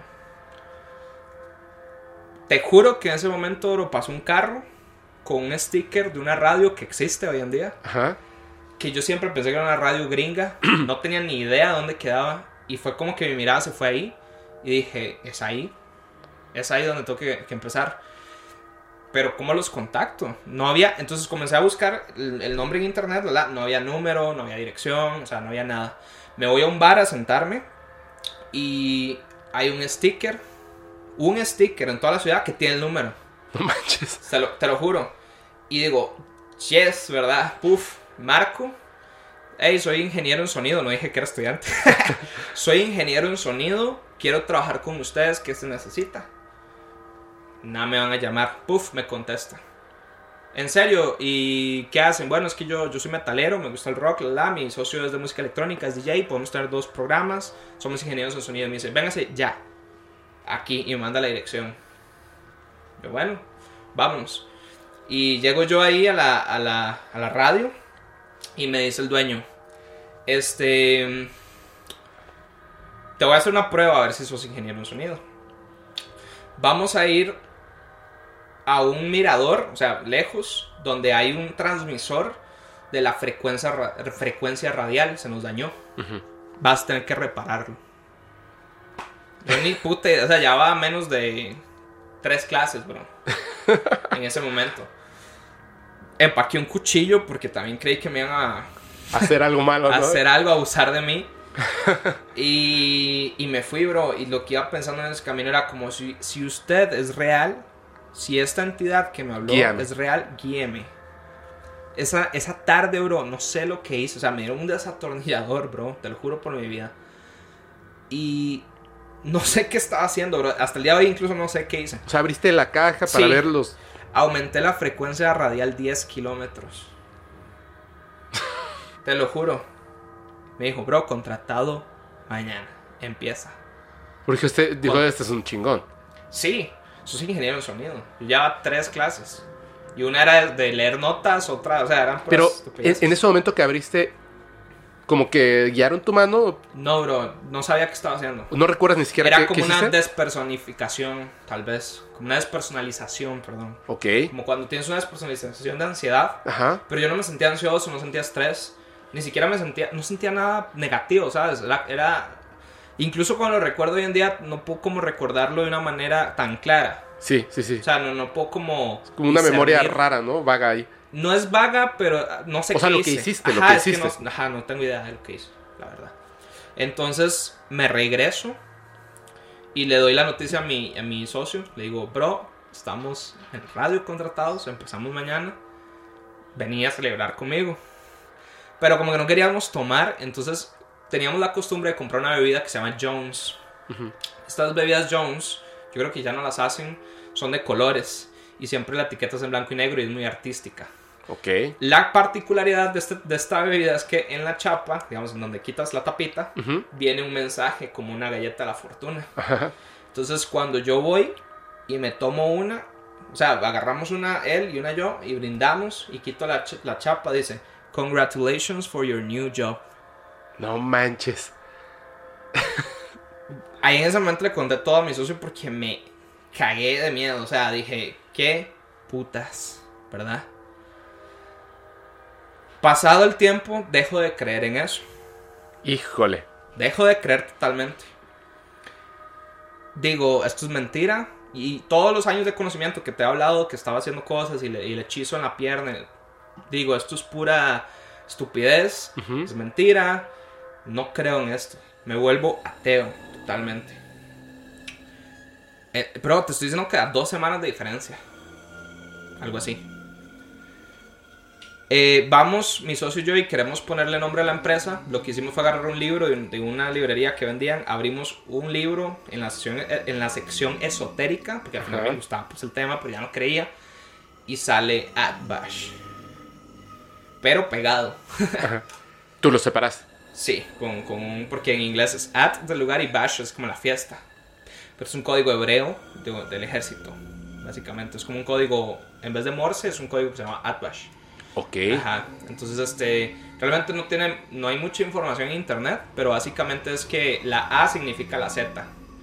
Digamos, como que si escribes una palabra, A es igual a Z. O sea, son los números opuestos. Si A es el número 1 y Z es el último número del abecedario, Es intercambian en significado. Ah, ya, ya, ya. ¿ok?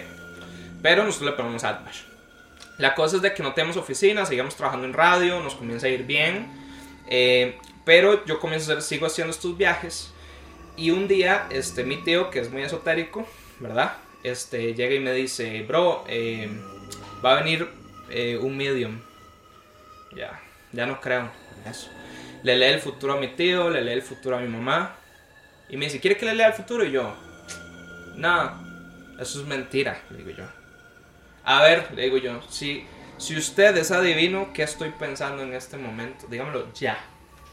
Yo reto a los mediums, siempre, siempre. No pudo. Claro, ¿cómo podrías Yo, saber? Ok. Y ya ahí terminó la conversación. Esa noche, pues me voy, no pienso en el tema. Al siguiente día me estoy duchando y, y tengo un pensamiento en la ducha que hasta el día de hoy no se lo he compartido a nadie en mi vida. Ni a una novia, ni a mi mamá, ni a nadie. Un pensamiento mío, para mí. Llego al local de mi tío, a la tienda. Y es, haz de cuenta que era como un local que da a la calle, pero es un centro comercial hacia atrás. ¿Me entiendes? Entonces, mi tío me manda por un batido de Herbalife para él. Y yo voy por un batido de Herbalife. Y está ahí el mismo. En, en donde hacen los batidos. Sí, de Herbalife. Y está tomando así. Y yo estoy pidiendo uno, ni lo ubico. Ajá. Y me dice, hey, ya sé qué estás pensando. Yo, ¿ah? Ya, sí, ya sé que estás pensando, enfrente de todo el mundo. Y procede a decirme exactamente lo que estoy pensando en ese momento. Lo que habías pensado cuando te duchaste que se te había quedado, ¿no? Exacto, que era solo para mí y hasta el día de hoy sigue siendo solo para mí y las personas que estaban en ese momento en Herbalife. Todos así de.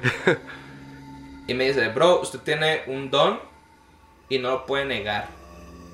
Porque negar la magia, de hecho que están los mandamientos satánicos de Anton LaVey, negar la magia es, o sea, ¿verdad? No, si, si usas la magia y la negas, hay consecuencias. Entonces yo digo, bueno, voy a escuchar qué tiene que decirme. Procede y, y me- y al tarot, saca el tarot, o sea, ya nos vamos a otro lugar, saca el tarot. Y me dice, saca una carta, saca una carta. Y me dice, bro, hace años no veo una carta así. Es una carta de una mujer. Es una mujer, de hecho, la carta. Me dice, bro, usted tiene una entidad femenina que lo sigue. En un año va a venir una muchacha a su vida. Ella no es su novia, no va a ser una novia suya. Va a llegar una chica que usted le abrir las puertas al mundo que usted siempre ha querido. Siempre. Esa, esa chica le, le, le va, va a hacer que usted y su empresa surjan. Ella lo va a llevar a los lugares donde usted siempre ha querido ir. Pero usted tiene que ayudarla. Tiene que ayudarla. Y por cierto, vas a estar en aquella oficina. Y por cierto, vas a durar tantos tiempos ahí. Y vas a hacer esto, y vas a hacer esto, y vas a hacer esto. Pero te señaló una oficina. Sí, Ok. un lugar. Un año después, estoy en esa oficina. Que te la puedo enseñar en el centro San José. Y aunque no me lo crean, la chica que escribe era Fabi Buffy. Que hasta hoy pues, vive conmigo. Llega Fabi Buffy y se comienza a, cubrir, a cumplir cuántos años tengo yo ahí y todo lo demás. Le cuento eso a Fabi Ujú. Y comenzamos a notar, ya voy a ir terminando la historia, pero comenzamos a notar una particularidad dentro de mi empresa. Y es desde es algo que ya nosotros lo hacemos en chiste y Fabi no me lo creía. Fabi cuando llegó a mi empresa muy muy muy muy este, ¿cómo se llama? No creía, no Claro. creía en nada, ¿verdad? No creía en nada, en nada. Este, pero yo comienzo a notar desde hace tiempo que el número 6 en mi empresa siempre se presenta, siempre. Siempre somos 6 socios, siempre somos siempre que, por ejemplo, mi, mi primer trabajo que tuve que ir a cubrir un evento de, de cultura profética, me tocó el Hotel 6, Pase 6, este, y así sucesivamente. Comienzo a darme cuenta que siempre que tengo algo relacionado a trabajo, aparece el número 6 explícitamente, bro. No es algo de, ah, mira, vi un 6 en la pa-". No, te toca el pase 6, la habitación 6. Entonces comienza Ya mi sabes, empresa- así cuando te dicen, "Eh, tu pase es el 6, Seis. ¿no? Sí, ya, sé, ya sé lo que va a pasar a veces.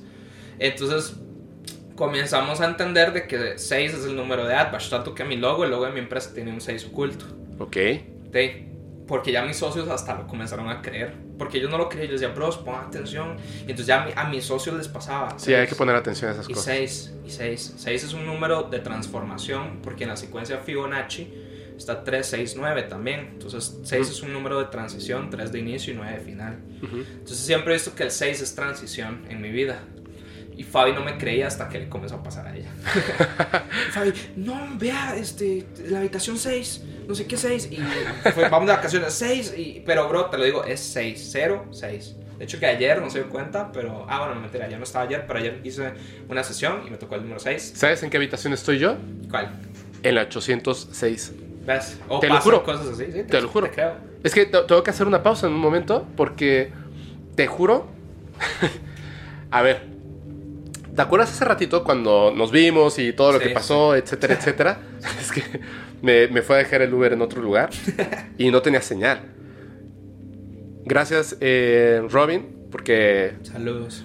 saludos, saludos. De hecho, dejé una historia, me salvó, me salvó, me salvó. Sí, o sea, pero llegó así, o sea, él se acercó. Eh, la cuestión es esta. De verdad es que, es que nada de esto planeamos. De hecho, aquí tengo el celular. Quiero que veas una cosa. Dale. Hablando de los sueños, que eh, me habían dicho varias veces que hablara de, de los sueños y yo decía como, mm, es que no me parece tan importante porque yo me niego a creer en ciertas cosas que me han pasado y que veo y que experimenta la gente, Ok. pero está tan alejado de algo que pueda ser comprobable Sí. que cierro la puerta. Pero uno es, es lo contrario, uno tiene que estar atento, tiene que abrir los ojos, porque si esas, esas cosas realmente pasan, y si uno está atento, puede lograr cosas increíbles. Quiero que veas esto, de hecho eh, te mando un saludo Ceci. Ceci es eh, una persona que yo conocí, ella no es de la Ciudad de México, no es mexicana, yo la conocí en la Ciudad de México por casualidad, y, y bueno, eh, hace unos días, te conté, hace rato te estaba contando, Sí. que estuve muy estresado, muy, muy, muy estresado, muy estresado. Cuando apagué todas las luces, porque sentí que algo malo me iba a pasar, apagué todas las luces, o sea, nada, ni un celular, o sea, ni, ni la televisión, nada, o sea, totalmente en oscuridad, tranquilo, me acosté a dormir. Tuve una pesadilla terrible, o sea, algo terrible, terrible, terrible, que todavía no, no encuentro el sentido de lo que pasó ahí, pero habían cocodrilos. Y este, y de repente, cuando despierto, de hecho aquí lo tengo, me dice, mira esto. Es súper importante que veas esto. Aquí está, perdón. Me dice, hola, buenos días, ¿cómo estás? Le digo, hola, hola, estoy en Costa Rica, bla, bla, bla, bla, ¿no? Y me dice, qué bien, Eh, estoy en la Ciudad de México, etcétera, etcétera. Soñé contigo. ¿Ves? ¿Ok? Mira, aquí está. Ok. Soñé contigo. Ajá. Sí. Dice, le dije, ok, ¿bueno o malo? Eh, yo diría 50-50. ¿Conoces alguna? Voy a omitir el nombre. Ajá. Ahí está. ¿Me puedes contar? Es que yo tuve un sueño horrible. Que fue Ajá, ese sueño. Lo que soñaste. La cosa es esta. Me acordé de algo que me pasó. Todavía no conozco la historia del sueño. Porque Ya, he estado muy ocupado y le dije, ahora que tenga tiempo, te hablo y lo platicamos bien. Entiendo. Yo creo que mañana, mañana, mañana, este, hablo con ella. Me interesa mucho saber lo que, lo que, lo que soñó. Porque hace mucho tiempo, y lo que les voy a contar, lo juro, lo juro que es así. Y de hecho, yo no sé, no sé si ella escuche o vea el podcast. Se llama An- Andrea. Eh, pero por favor, Andrea, de hecho, si, si me mandas un mensaje, porque ya no tengo contacto con ella por muchas razones, Sí. ahorita lo voy a contar rápidamente, pero si Andrea, si puedes dejar en los comentarios, o sea, que efectivamente esto es real, es muy impresionante. Fíjate, yo tenía, eh, en, ese, en aquel entonces, hace mucho tiempo, yo salía, no era mi novia, yo salía con una chica que se llama Betty, Beatriz. Entonces, estaba saliendo con ella y yo tenía como que dudas de si debía seguir saliendo con ella eh, o si algo iba a pasar, o sea, como si fuera bueno o no. Sí. Estaba como, como dudoso, éramos amigos. Y sueño que estoy de viaje llegando a Argentina. Yo nunca he ido a Argentina. Ok. Soñé que estaba llegando de viaje a Argentina, pero no estaba yendo de vacaciones, sino que yo iba a vivir en Argentina. Entonces llegaba a un departamento donde había otra persona que yo sabía que era como mi roommate, y yo le- llegando le preguntaba, le decía, oye, yo traía una mochila, de hecho idéntica a la mochila que tengo ahora que extraño, y le decía, oye, eh, ¿cuál, es, ¿cuál es mi habitación? Y me decía, esa. Entonces yo entraba y tenía mucha urgencia de sacar mi computadora y conectarme a internet, la laptop, para hablar con mi novia. Y entonces yo me contactaba con ella, la saludaba y habla, o sea, eh, eh, no es cierto, estoy mintiendo. Tenía un email de ella. Entonces yo leía el email de ella, lo leía y le contestaba. En ese email ella me hablaba de mi hijo. Ok. Pero para mí en ese sueño, pues todo tenía sentido. Entonces, Tú no tienes hijos. no, no tengo. Ok. Entonces yo le contestaba porque yo estaba muy enamorado de esa mujer, muy, muy enamorado de esa mujer y estaba triste porque no iba a ver a mi esposa y a mi hijo en un tiempo que yo iba a tener que estar viviendo en Argentina.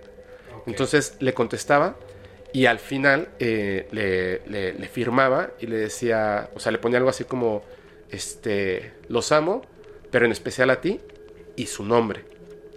Ok. En ese momento me desperté. Y entonces en la madrugada despierto, eran como las 4 o 5 de la mañana, despierto. Y estaba tan claro el, el sentimiento y el sueño que lo que se me ocurrió es tomar mi celular y busqué en Facebook su nombre. Porque el apellido no es común. Sí. Entonces busqué en Facebook su nombre y me apareció una chica que vivía ahí en Mérida y que se llamaba exactamente igual.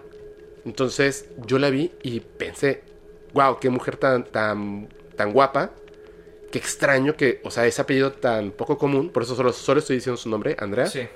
y le mandé una solicitud de amistad. Y no me aceptó, pero espera. Yo salía con esta chica que se llama Beatriz.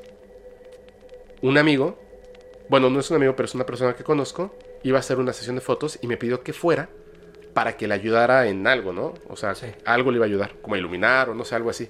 Entonces yo estaba, esa, eh, al día siguiente, en la noche, yo estaba con, con este, con Beatriz. No es cierto, una semana después más o menos, estaba yo con Beatriz y íbamos, eh, eh, yo iba en el coche y le dije, dame, da- así nada más vamos a parar unos 10, 15 minutos. Tengo que parar en un lugar para ayudar a una persona con unas cosas de fotografía y nos vamos. Ok, entonces paramos, entro a este lugar. Hola, bro, ¿cómo estás? ¿Qué onda? ¿Qué onda? Así, y había una chica, pero yo no la reconocí. Y me dijo, ah, mira, este, te presento a Andrea. Yo le dije, hola, ¿cómo estás? Ah, yo, hola, mucho gusto, bla, bla, bla, bla. Se conocían, de hecho, Andrea y Beatriz Ok. y no se caían bien. y ella como que, Beatriz así como que me dijo, ah, ¿sabes qué? Eh, yo los espero por allá. Yo, ¿qué? Y entonces esta chica tenía una vibra así súper buena onda. Y le dije, oye, eh, empezamos a platicar, bla, bla, bla, bla. Y me dice, eh, este, ¿cómo, cómo es que no te conocía antes y tal? Y le dije, no sé. Y le dije, pues, ¿dónde habías estado? Y me dijo, bueno, llegué ayer de Argentina. Y le dije, ¿de verdad? Sí. Y le dije, qué extraño. Le dije, yo soñé justamente hace, eh, me dijo, hace siete días llegué de Argentina. Ok. Y yo, yo me empecé a reír. Y le dije, qué extraño. Yo hace siete días soñé que yo estaba llegando a Argentina, pero estaba casado con una chica que se llamaba Andrea, como tú. Ok. Me dijo, ¿de verdad? Y le dije, sí. Y le dije, entonces yo le mandaba un mail eh, y le decía que, que, pues no le iba a ver en, en un tiempo y tal, y teníamos un hijo. Y, me- y se empezó a reír, ¿no? Y me dijo, sí, seguramente estamos casados y tenemos un hijo, pero en sueños. Y yo, jajaja. Y le dije, en mis sueños, esta Andrea se llamaba Andrea y su apellido. Se me quedó viendo así como súper extraño. Me dijo, ¿estás hablando en serio o es una broma? Y le dije, no, no, no, es totalmente serio. ¿Por qué? Me dice, ese es mi apellido. Wow. Y le dije, Andrea, yo te mandé una solicitud de amistad hace siete días en Facebook porque me levanté en la madrugada y Pero te, tú no la y te busqué. O sea, tú no No me acordaba porque la cara, vi en la madrugada. Sí. O sea, solamente vi su foto de perfil, Claro. le puse solicitud de amistad. Como Sí, no me listo. aceptó, pasó. Sí, se te fue igual con tus cosas. Y en ese momento, o sea, yo la noté inquieta, o sea, como no puede ser, no puede ser, no puede ser. Tomó su celular, empezó a buscar. ¿Este eres tú? Sí. Me dijo, no puede ser. Y me dio a aceptar. Y decía hace siete días, supongo. Sí, sí, sí, sí. Sí. Me aceptó. Es una cuenta que yo perdí de Facebook hace muchísimo tiempo. La cuestión es esta. eh, yo no podía salir con ella. Betty dejó de salir conmigo. Sí. Y porque me vio así como que muy feliz con ella y dejó de salir conmigo. Solamente nos hicimos amigos. Yo nunca salí, o sea, sí salí con ella, pero nunca salí de una, de una manera romántica porque ella se comporta y se ve idéntica a mi hermana. Nunca se lo dije. Wow. Entonces, a, a mí me atraía mucho porque era muy inteligente, muy interesante y por la cuestión del sueño. Pero así pasó. Sí. Ella hoy en día está felizmente casada y tiene un hijo. Ok. ¿Ok? Es, Sí. es muy raro. Entonces, por eso nos, como que nos fuimos separando. Pero de hecho, siempre, o sea, siempre fuimos como que muy, muy, muy, muy amigos. O sea, a partir de ese momento, como que rápidamente nos hicimos amigos. Y nosotros, en, en chat, cuando hablábamos o nos veíamos, nos decíamos esposo y esposa. Por ese sueño. Por ese sueño. Claro. Sin embargo, o sea, no es que a, a lo mejor la gente va a pensar, no, dejaste ir la oportunidad, y etcétera, etcétera. No, es que hay que estar atentos. El sueño no es la representación exacta. Es, ajá, De las cosas. Exacto. Es por eso es que hay que estar atentos. No, y perdón que te, que ¿Sí? te interrumpa esto. Se me ocurre que puede ser que tú estabas haciendo un POV, pero no eras tú. Era el Exactamente. esposo de ella. Exactamente. Y tú exactamente. lo que tuviste fue una premonición de lo que ibas a conocer. Sí, Me ha pasado. o a lo mejor representaba algo que en ese momento iba a cambiar mi vida por eso. Sí. Porque yo estoy seguro de que este año, a más tardar el próximo, yo voy... Hola. nah, no pasa nada, me encanta. Yo voy a estar en Argentina. Y de hecho muchas veces por ese sueño he pensado que, que me cuesta trabajo el hecho de pensar que algún día, pues porque tengo que estar en Argentina, tengo que viajar a Argentina, me causa eh, como un pensamiento raro, porque pienso que a lo mejor si voy, te quedas. Me voy a quedar, porque voy a conocer a la chica del sueño, la, de verdad, ¿me entiendes? Sí. Pero que ese sueño no es que haya sido esta Andrea. Sí, fue una representación. Claro, y fue como una, una forma eh, de, de, que esta entidad que se puede meter en los sueños o, o entidades, como de marcar para que el día que yo conozca a esta otra persona, es esa, ¿me entiendes? Y yo puedo estar seguro por el sueño que tuve. Digo, está súper Cada quien tiene su guion en su cabeza, ¿no? Te puedo, ya sí, te, yo, propuesta siempre en negocios. te, te, cuento una historia de sueño y cuento de último ya la, la que, quieres, ¿ok?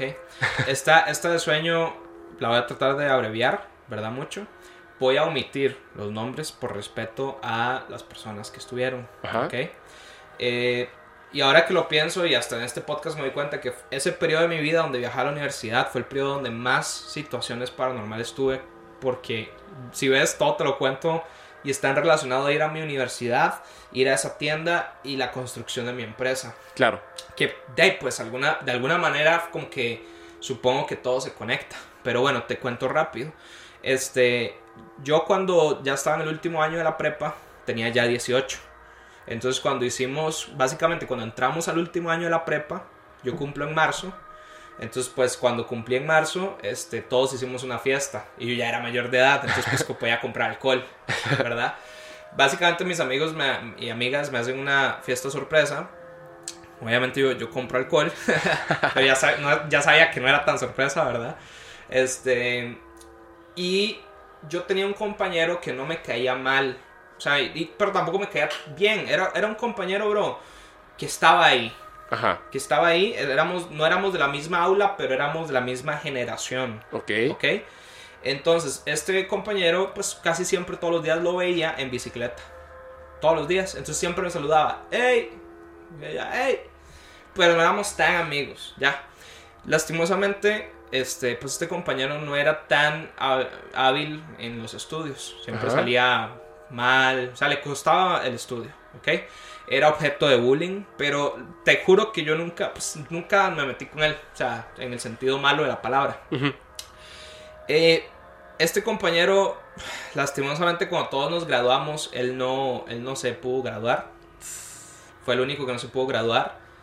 Y básicamente, bro, este, pues ese año, eh, retrocediendo a la fiesta, eh, supuestamente como mis amigos están planeando la fiesta sorpresa, pero yo, yo, andaba en otro lugar porque en teoría era sorpresa, pues él pasa y se da cuenta que estamos todos ahí.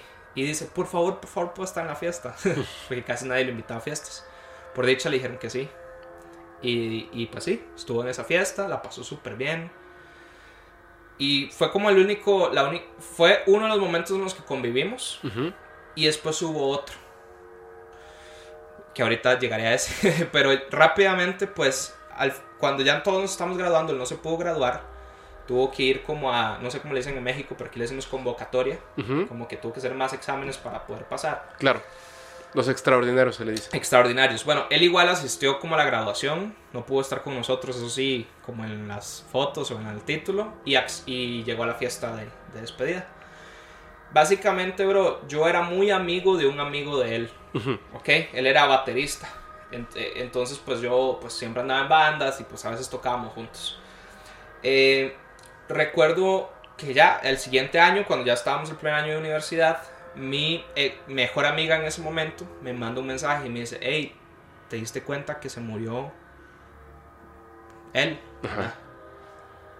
Bro, ¿estás, ¿estás, hablando en serio? Sí, pero solo, solo vos y yo sabemos creo que es un chisme, o sea, no sabemos si es cierto.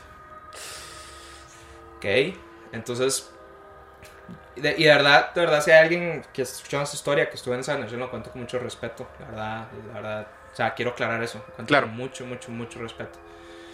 Este, y, y bueno, básicamente, cuando no teníamos una confirmación y ya los profesores, ex profesores, ¿verdad? de la prepa, pues comenzaron a a ver si era real, ¿verdad?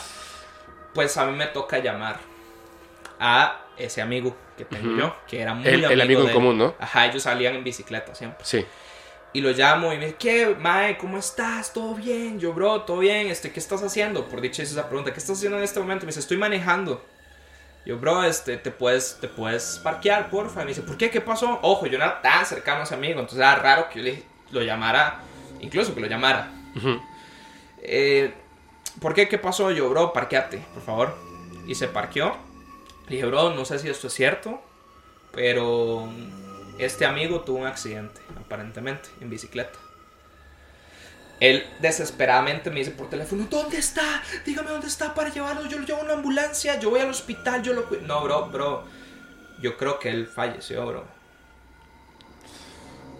Yo no, bro, digamos, no sé por qué me tocó dar esta noticia, la verdad. O sea, hasta el día de hoy me, me cuesta. Y, y di, bro, este, yo no era tan cercano a él. O sea, yo no era tan cercano a él. Mi socio, con el que viajaba a la universidad, sí, sí era muy cercano a él. Entonces yo lo llamé y le dije, y le dije la noticia, se puso a llorar. Bueno, avanzamos al funeral, vamos al funeral. Y todas mis amigas en ese momento no podían entrar a verlo por sí solo. O sea, les costaba.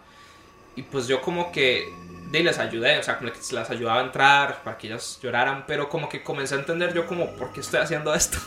O sea, no, no, lo, no lo conozco, o sea, no, no era por malagradecido, sino que era como que estaba agarrando un rol en Sí. su funeral que tal vez yo sentía que no me correspondía. Así es. No porque no lo quisiera hacer, porque me daba miedo y respetar a la familia Claro. o que sus amigos más cercanos sintieran que me estaba aprovechando, no sé, algo, algo de ese sentido, ¿me entiendes? Entonces siempre estaba como cauteloso. Recuerdo incluso que la abuela, creo, una tía, no recuerdo muy bien, este, de en un momento no podía servirse un café, entonces comencé a servir café. O sea, tuve un rol activo dentro de su, de su funeral y no me molestó, o sea, realmente no me molestó, lo asumí y ya. Una semana después, ya ahí yo empecé estos viajes de cuatro horas. ¿ok? Eh, y estaba con esa novia en ese momento. Entonces, mentira, más tiempo, como tres semanas después, tres semanas o un mes después, ya yo seguía en esos viajes. Entonces, mi, como estábamos recién graduados, pues mis amigos dicen, hey, vamos a hacer un tour de bares. O sea, desde la mañana hasta la noche en cada bar, a tomar y tomar y tomar y tomar. Entonces, estamos mi grupo de amigos y amigas. Y dicen, pero viene otro grupo por allá. O sea, como de, que el de la generación no éramos tan cercanos, pero se va, se va a, a Se van a juntar, unir todos. Se van a unir. Bueno, algunos no me caían tan bien. Pero bueno, está bien. No voy a ser insoportable. Llegamos a un bar, ellos ya estaban tomando ahí, llevaban muchísimas más copas que, que yo. Y, y pues llegamos y entre todas las charlas que estamos hablando tocamos el tema de nuestro compañero fallecido. Ujú. Y ellos pues comienzan a contar una historia que hasta el día de hoy es asquerosamente inmoral. y, y la verdad deberían tener vergüenza del profesor hasta el día de hoy de lo que dijo. Me enoja mucho. Porque lo que dijo, o sea, como que se vieron con un profesor, Ajá. ex profesor, que cero, cero ha llegado a mí, o sea, nos dio clases como una vez, o dos veces tal vez. Y dijo, ay, qué estúpido, el nombre de, de él, ¿verdad? ajá. Qué estúpido él, o sea, se esforzó tanto para graduarse para después morirse. Qué idiota. Un, un comentario asqueroso. Y pues en ese momento todos ellos se rieron de mal gusto. Por dicha, pues yo y mis amigos no reímos. O sea, Sí. pésimo comentario. Broski, y la, la, la siguiente.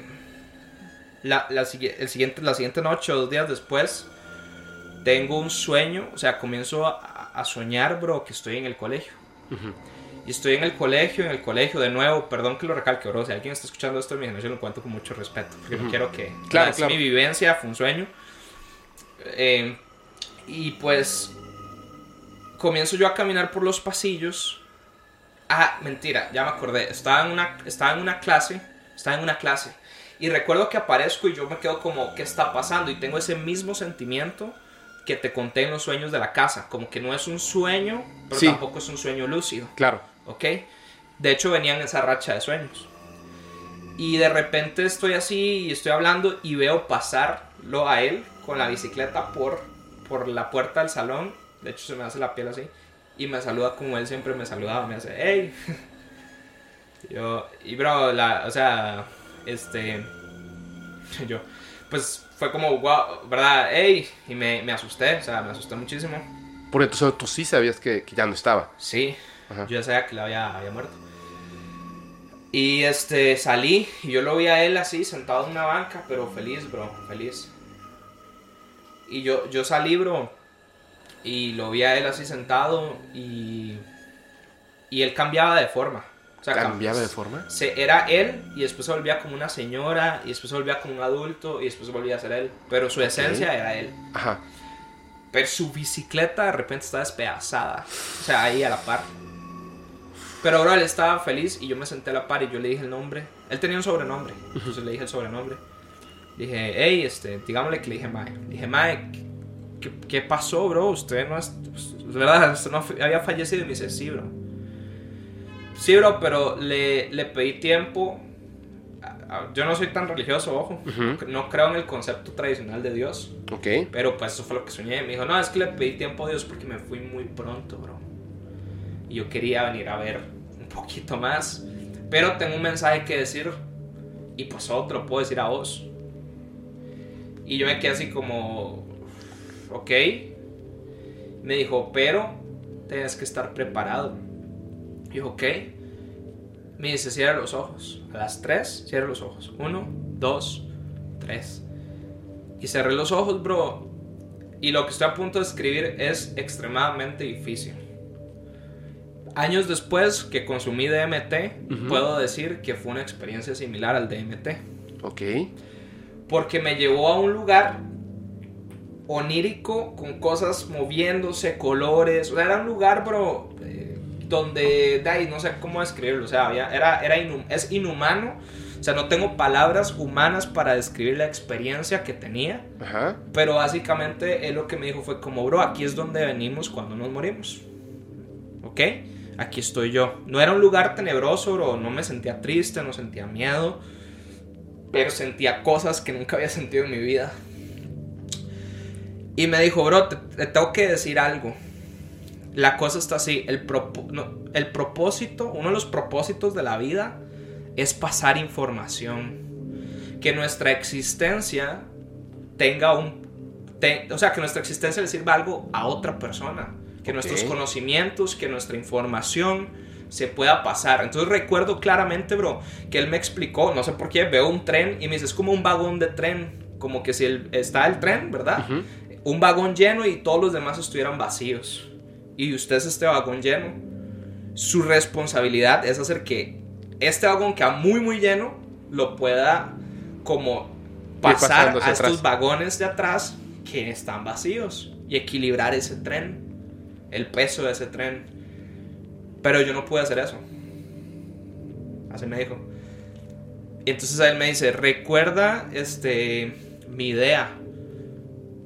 ¿Cuál idea? Y bro, en ese momento, dentro del sueño, por más loco que, que parezca, recuerdo un día, ahora sí, ¿te acuerdas que te dije al inicio? Ajá. Hubo una segunda vez donde, aparte de la fiesta, donde yo estuve solo con él. Y era una vez, bro, él también era de bajos recursos. O sea, no era, no era, o sea, estaba en un colegio privado, pero le, cost- le- a los papás les costaba tenerlo ahí. Ok. Entonces recuerdo que habían como recolecciones a veces de plata. Tal vez estoy, estoy, o sea, como para ayudarle a pagar ciertas cosas. Ok. Ajá.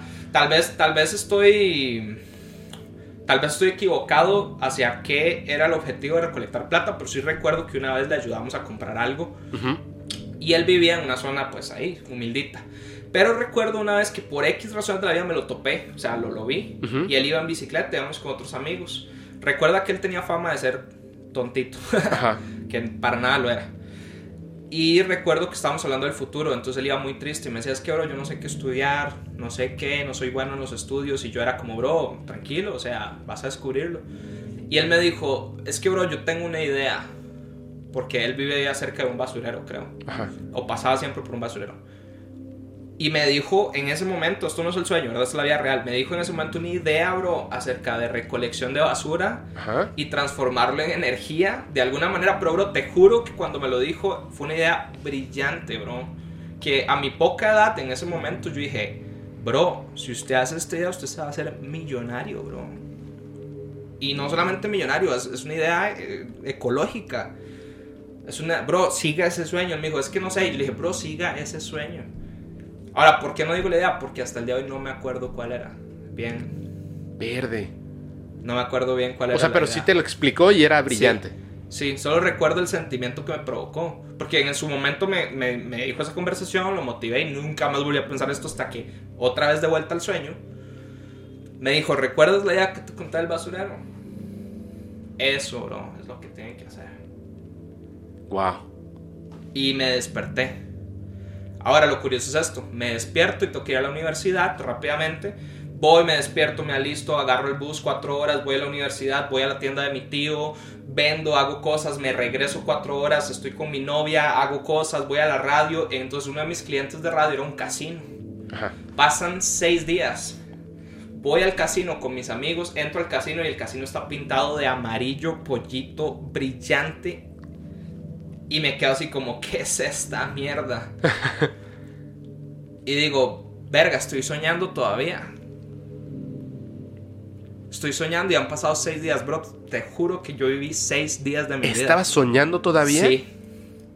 Cuando me desperté desde que él me dijo eso y viví todo eso, las cuatro horas contadas, así seguía soñando. No manches. Y entonces yo digo, estoy en un sueño y puff, me levanto y como el Inception, con la película Inception, me Sí. levanto en la clase, como al inicio del sueño. Y cuando me levanto de nuevo, yo en ese momento estaba durmiendo con mi ex.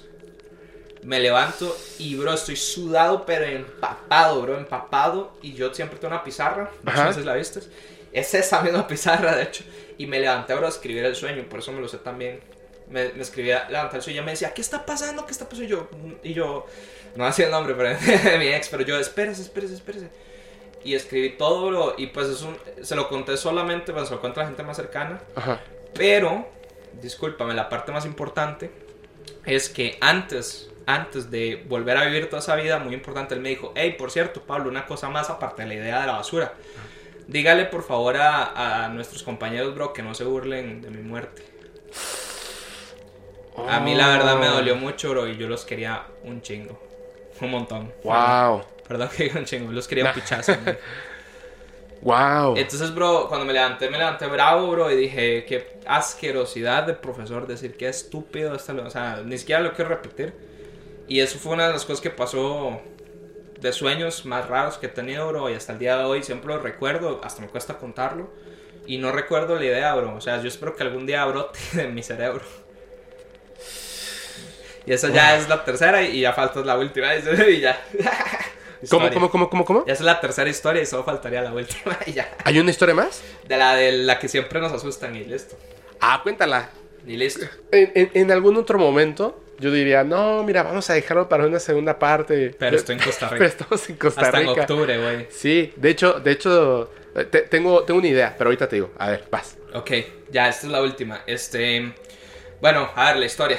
La que da La que da miedo. como cosa. Ok. Sí. De nuevo, igual. Fue en este periodo donde tenía todos estos sueños ¿En la universidad? en la universidad. Ese mismo año donde descubro la empresa, donde me leen las cartas, donde tengo este sueño con mi amigo muerto. Sí. fallecido. Y pues básicamente, bueno, ya, era, era San Valentín. Este, y se estaba estrenando 50 sombras de Grey, lo recuerdo perfecto. Ok. La prueba es que Guilty Pleasure, me leí los libros y me gustaron y me vale verga, yo- y me gustaron. Pero pues la película está bien mala, pero bueno, en fin. Este, la cosa es de que yo compro las entradas y yo compro las Por eso entradas. tienes eh, los pósters ahí, ¿no? Claro, en exacto. Christian Grey. no, no. No, ¿qué pasó? Este. No, pues la cosa es que se está estrenando esa peli, pues era la sensación del momento. Y mi novia en ese momento ya vivía en la ciudad y yo todavía en el pueblo. Entonces me dice, hey, este, ¿por qué no vamos a ver la peli?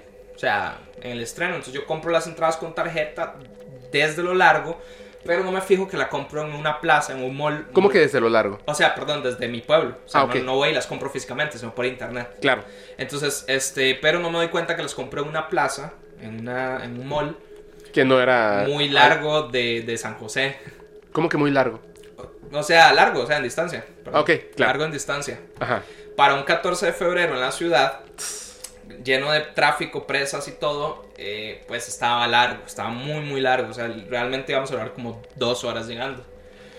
Entonces, en ese momento, mi tío, de vuelta, me dice: De ahí, Pablo, yo tengo una casa que acabo de alquilar. Es cerca de la casa de su tía, donde vive su mamá. Mi mamá ya vivía con, con una tía.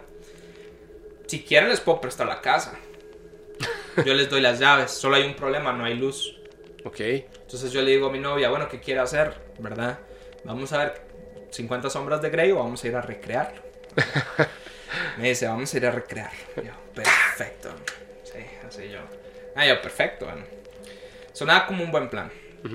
Entonces me dice mi tío, bueno, aquí están las llaves, solo hay varias reglas. No entres a la habitación de mi roommate, que está abajo, es una, es una casa de dos pisos. No, no entres a la habitación de mi roommate, porque evidentemente las cosas de ahí no son mías. Y arriba vas a encontrar tres cuartos, el baño, ¿verdad? Mi, mi cuarto principal y un cuarto a la derecha. No entres, así típica historia de terror, no entres al cuarto a la derecha. Ok. Solo usar el cuarto a la izquierda, el mío. Ok, perfecto. Yo llego y me dice, ah, bueno, y no hay luz, ¿verdad? Entonces, ok, perfecto, no hay luz. Entonces nos vamos, era temprano, tal vez era mediodía, pero duramos un montón en llegar, ¿verdad? Cuando llegamos, este, haz de cuenta, como te digo, estaba como San Valentín, tráfico, era como una hora y media en llegar. Cuando llegamos, abro la puerta y efectivamente es una casa de dos pisos y este, están las escaleras y yo subo. Y lo primero que me topo es que el cuarto de la derecha tiene el llavín, el, pi- el El picaporte. picaporte, destruido en el suelo. Wow, ok. Bueno, tal vez están reparando. Ajá. Lo recojo, lo junto, ¿verdad? Yo sé que los, para los mexicanos es, ra- es raro decir No, pero sí, recojo. sí, esa- No, Sí. sí, nosotros decimos recojo. Ajá, bueno, siempre me molestan por eso, pero lo recojo. Entro a la izquierda, al cuarto de mi tío, y lo que me encuentro es, es que está la cama, pero a la orilla de la cama hay ropa puesta en media luna, así como un una media luna, y está mojada, mojada, mojada, mojada, Ajá. media verdosa, como si tuviese moho, Ajá. y huele horrible. Horrible. Y yo, entonces yo me enojo y digo, ah, es que mi tío es súper cochino, la, la", y, y comienzo a agarrar la ropa y la echo en una bolsa y, y limpio el cuarto. Ajá. Haz de cuenta que todo esto pasó muy rápido. Sí, sí, sí, Evidentemente andábamos ahí en, en San Valentín, ¿verdad? El asunto está en que en ese momento no era tan común tener aparatos de Bluetooth, ¿verdad? O sea, era muy lujoso. Entonces yo tenía un parlantito que tenía una SD. O sea, como que uno descargaba música, lo ponía en SD y también ya. era radio. Sí. Y, y- y así. Entonces lo puse. Este. Y yo po- pongo, pongo el parlantito con música. Es de día. Mi novia procede a quitarse la ropa. ¿Verdad? Eh, yo procedo a quitarme mi ropa. Estamos en ropa interior. No habíamos empezado a hacer nada. Pero, bro, desde ese momento empiezo a sentirme muy incómodo. Comienzo a sentir como que algo me está viendo Ok. la misma sensación que sentía de niño cuando mis papás me llevaban a las casas, Ajá. ¿verdad? Ah, y ya entonces ella está como sexy y así, pero yo estoy totalmente viendo a todas partes. Siempre sintiendo que algo me está viendo, que hay algo detrás. En el momento donde íbamos a empezar a, a ¿verdad? A tener relaciones, abajo se escucha un golpe, bro, así. ¡Pum! En la madera, en la puerta, así. ¡Pum! Y suena la voz de mi tío. ¡Pablo! Ay, güey. ¡Puf! Me subo los pantalones, algo pasó. ¿Algo pasó? Claro. O sea, lo primero que pienso es a mi mamá le pasó algo. O sea, ¿por qué mi tío Sí, se porque él sabe. 14 de febrero en una tienda es un día donde se vende un montón. Claro. Ningún comerciante va a dejar su tienda un 14 de febrero para irse a una casa. Yo sabía eso, entonces yo dije, algo pasó. Y entonces, claro, y tampoco quería que me descubrieran. Sí. entonces me subí las- las- los pantalones y bajé a toda velocidad, bro. Y vi, vi la puerta, no había nada. Vi la puerta, no había nada, no había nadie. No hay nadie en la parte de abajo. En la o sea, de ustedes abajo. estaban, estaban ustedes dos totalmente solos. Sí. Ok. Mi novia en ese momento baja corriendo y me dice, ¿qué pasó? ¿Qué pasó? ¿Qué pasó? ¿No escuchaste? Le digo yo. Me dice, no. Mi tío acaba de tocar la puerta, pero, bro, un golpe así, ¡bum! Así, muy fuerte. Me dice, no, Pablo, no había nada. No escuché nada. Ok. Ok. Entonces subo yo de nuevo a las escaleras y me dice, no, vamos a terminar allá, o sea, ya, tranqui. Otra vez al cuarto y otra vez, bro. Yo sentía muy feo, se sentía una vibra muy pesada. La pura verdad, bro, es de que sí consumamos el acto, pero yo en todo el momento me sentía mal, o sea, me sentía muy mal. sé que esto es como un poco gracioso, pero no había entrado al baño. O sea, no había entrado al baño en ningún momento. Entonces cuando yo termino, me remuevo pues el condón, básicamente. Y abro el baño, bro. Y lo que pasa cuando abro el baño es que sale vapor como si alguien se hubiera bañado. Con agua súper caliente. Con agua súper caliente, pero no había nadie. Y me pega así la cara, así. Y entro yo al baño, bro, y ahí la vibra fue como intensa, pero muy, muy, muy intensa, bro. Y sé que, de nuevo, sé que esto puede sonar tonto, pero mi cuerpo, mi mente, todo me decía, bro, no bote ese condón en el baño. No lo bote, bro, no deje un rastro suyo en ese lugar. Menos algo tan importante que yo sé que podría ser tonto como semen. No, no, no, no, no, es súper importante. Claro, algo fundamental. Sabemos que los, los amarras hasta con menstruación y todo. Sí, sí, sí, así es. Exacto. Así Entonces era como no dejes ese condón y no lo botes, no lo botes. Bro, cuando yo vuelvo a ver a la ducha, la ducha tenía agua. Como si alguien se hubiera bañado. Agua, pero mucha, bro, mucha, mucha agua. Y yo a la pura verdad, bro, comienzo a sentir feo, feo, feo, feo, feo, feo.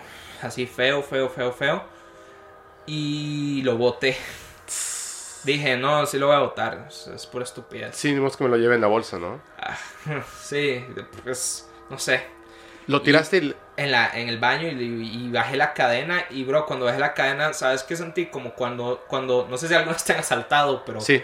A mí también, pero como cuando dices, la cagué por venirme. Yo sabía que no había ido por ahí. Ajá. Sí. Así. Y lo hiciste. Así fue. Fue esa sensación, bro. Y cuando salí del baño recibí una llamada de mi tío y me dice, bro, si quieres se pueden quedar ahí toda la noche. Solo que prendan velas. Porque no había luz. No había luz. Y ya se estaba poniendo tarde.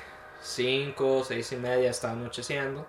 Y evidentemente entre más anochecía la casa menos luz tenía. Y mi ex en ese momento me dice, ay, quedémonos, qué romántico. y yo dije, no, vámonos vámonos, la casa donde nos estábamos quedando realmente estaba a 100 o 200 metros, que era la casa de mi tía, donde vivía mi mamá. Vámonos, por favor, vámonos. Pero, bro, yo imploré, imploré así, bro, vámonos, por favor. No, quedemos, vámonos, vámonos, vámonos, vámonos, vámonos.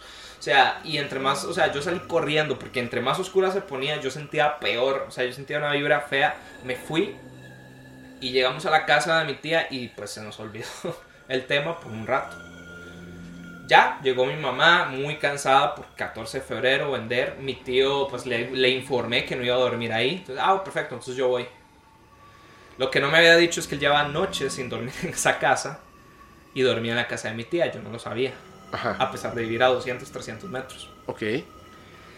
Llega la medianoche, estamos viendo una película eh, juntos en la sala. Eh, ¿Quiénes? Eh, mi novia, yo, mi mamá y ah, mi tía. Ya, o sea, se nos olvida el tema y de repente escucho el timbre, escuchamos el timbre así, tin, tin, tin, tin, ¿verdad? Este, y es mi tío. Ábranme, por favor, ábranme, ábranme, ábranme. Eh, le abrimos, ¿qué pasó? Y venía blanco, bro, blanco. Se sentó el sillón y dice, por favor, agua. Bueno, ya le dimos agua. Me dice, tengo que contarles algo. Me dice, Pablo, cuando usted llegó, usted destrozó el llavín, el picaporte del, del, cuarto, de la derecha. No. Esa es la tercera vez que lo cambio y siempre que lo cambio amanece destrozado. No manches. Sí. Me dice, ¿usted mojó la ropa? Una ropa que yo tenía, ¿usted la mojó? No. Dice, siempre amanece mi ropa mojada en media luna o en el armario mojada. Con un líquido verde, así como verdoso. Le digo yo, no, yo no fui. Eh, me dice, es que yo me vine porque me fui a dormir ahí a la casa y cuando me estaba durmiendo ya estaba lo más y mejor, él estaba solo, ¿verdad? Así como ya a punto de dormirse, escuché un golpe en la puerta abajo, ¡pum! Y escuché la voz suya, Pablo, decir, tío. Madres. Y ahí me cagué, bro. De miedo. Y mi novia en ese momento también. Sí, porque era, era lo mismo, pero a la inversa. Sí. Sí. Y yo le conté toda la historia. Aquí voy a hacer una pausa porque aquí es la parte donde siempre pues pasan cosas. Voy a hacer una pausa para, para contarte porque antes de contar esa parte siempre me gusta contar lo que pasó un año después cuando lo estaba contando por WhatsApp. Ok, ok.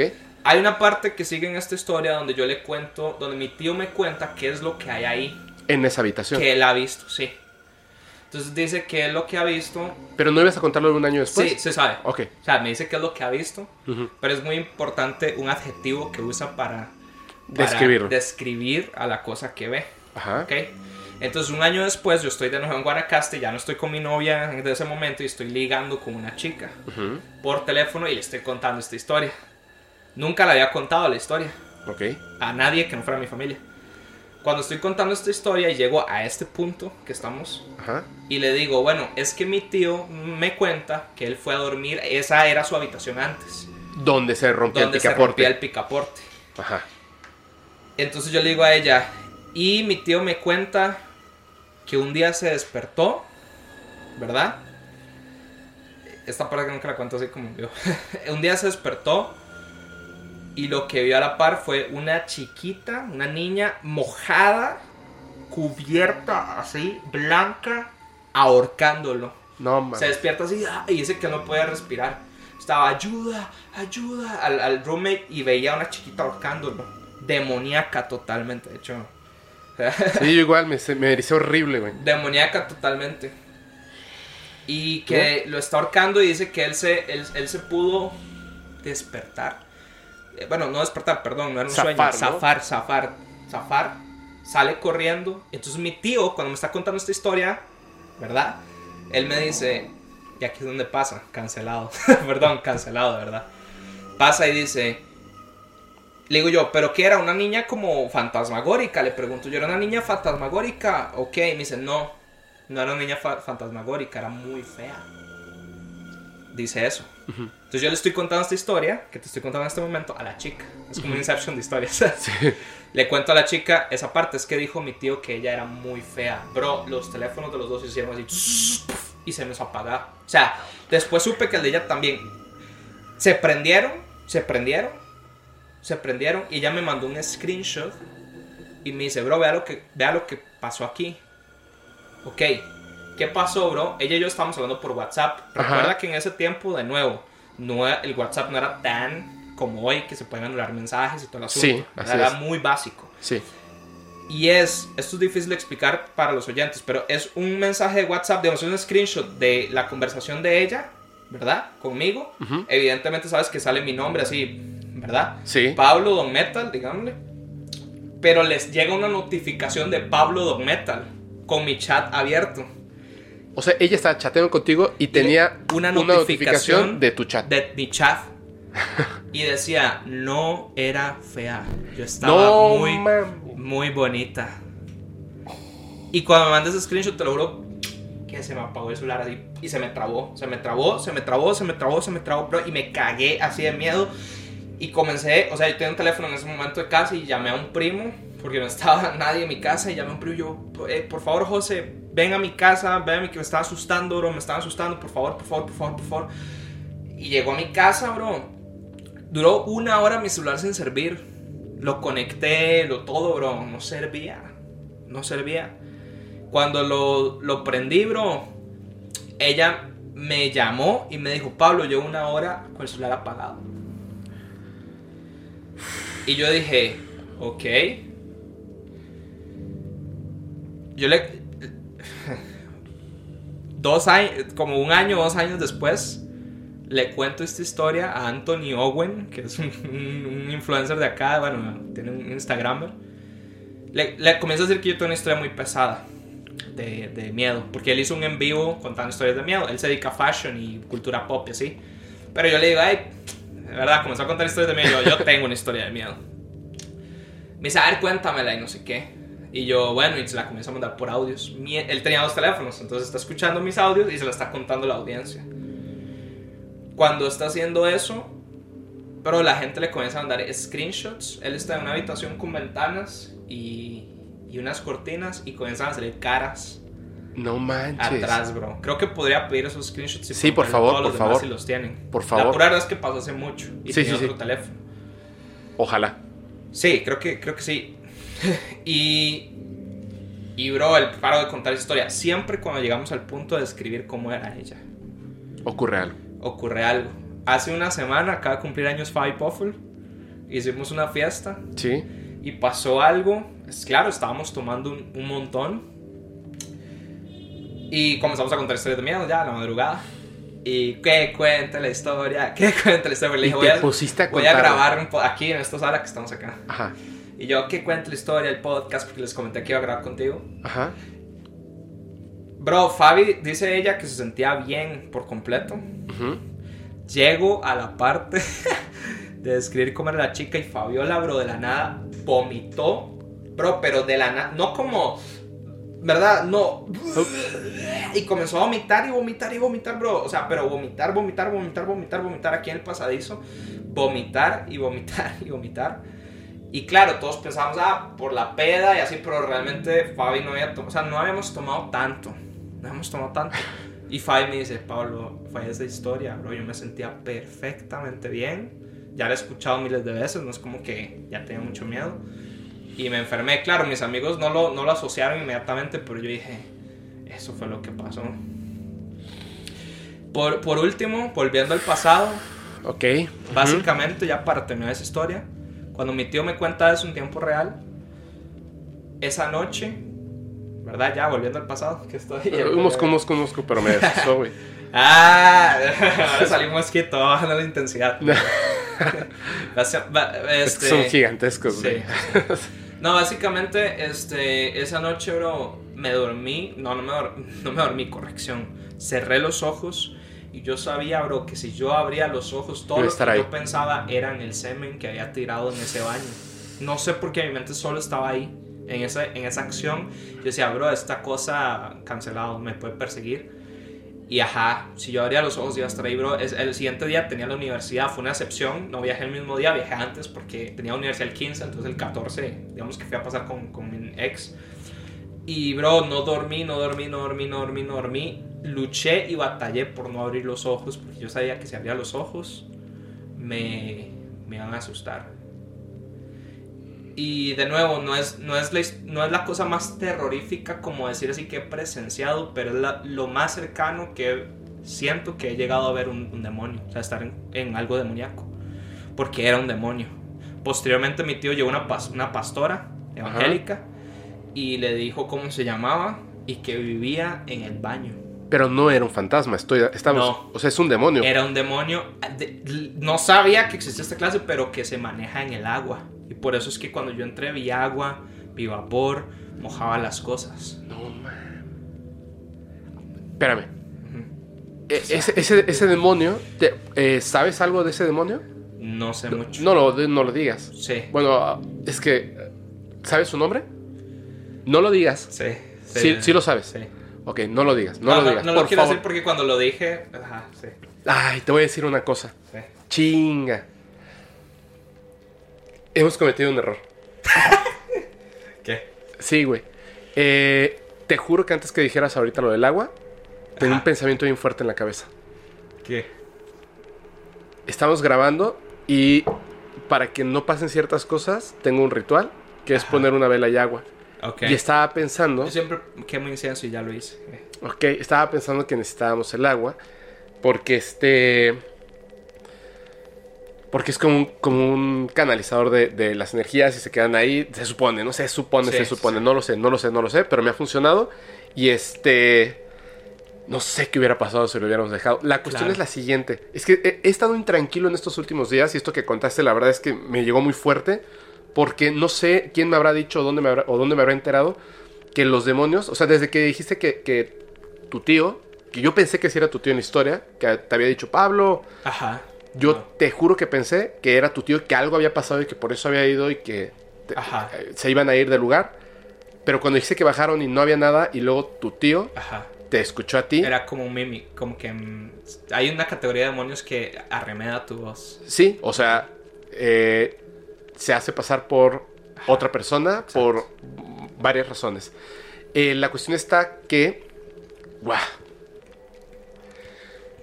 A ver, no me quiero sugestionar. Sí, que no nos sugestionamos, no va a pasar nada, va a pasar nada. Cancelado. Cancelado. Ay, eso es lo que te decir. Cancelado. Cancelado. Por favor, vamos a hacer esto. Eh, voy a dejar en Spotify una encuesta. Y eh, si lo estás viendo en YouTube o en alguna otra plataforma, por favor, dejen los comentarios.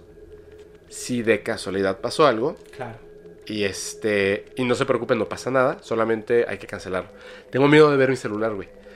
este. Sí, es que sí me dio mucho miedo.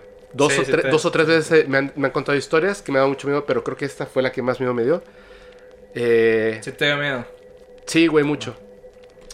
Sí me da mucho miedo. O sea, estoy, estoy en este momento nervioso. Este... Vas a contar otra cosa. No, ya esos Ah... son top cuatro historias más fuertes. Esa última, eh, de nuevo, creo que he visto fantasmas para resumir. Así, si tuviera que hacer una síntesis de lo que te conté hoy, Ujú. creo que he visto fantasmas, he tenido premoniciones, realmente he visto brujería, Ujú. pero ese día sentí un demonio. Y, y- y se siente muy, muy diferente A todo lo demás. y la gente que trabaja con demonios no sé cómo lo hace, porque es algo que es inexplicablemente terrorífico.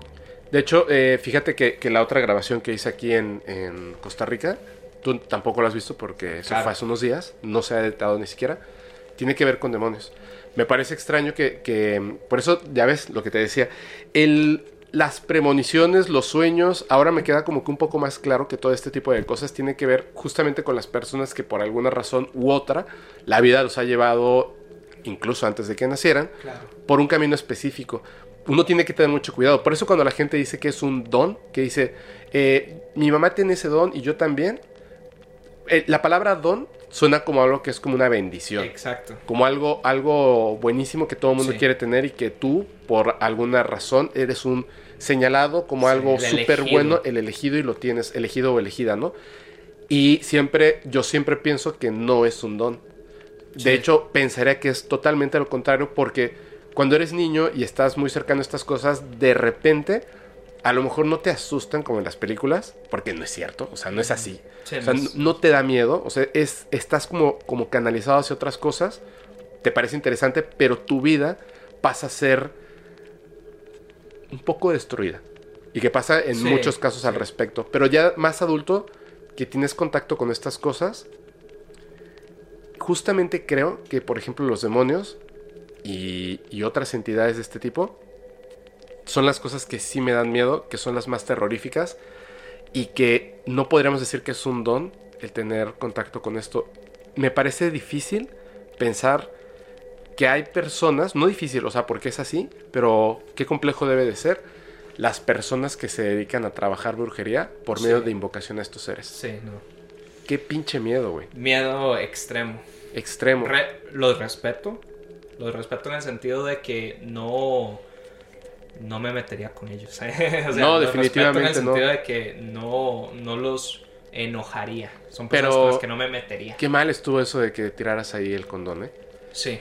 No lo hubieras hecho. Ah, eh, creo, que, creo que si algo yo por lo menos aprendí de, de este, de este capítulo y de platicar contigo es, es que justamente uno tiene que estar atento porque los sueños, no siempre por supuesto, o sea, a lo mejor el 99.9% de las veces simplemente es este proceso que tiene tu cerebro para Claro. hacer como que la limpia y comenzar de nuevo y está influenciado por las cosas que ocurren a tu alrededor, pero ciertamente hay algunas ocasiones en que es como una pequeña ventana que te permite visualizar ese otro mundo que es tan extraño donde conviven seres, por así decirlo, y espíritus y más, y podemos llegar a tocar esas cosas que nos pueden permitir hacer premoniciones y otras cosas.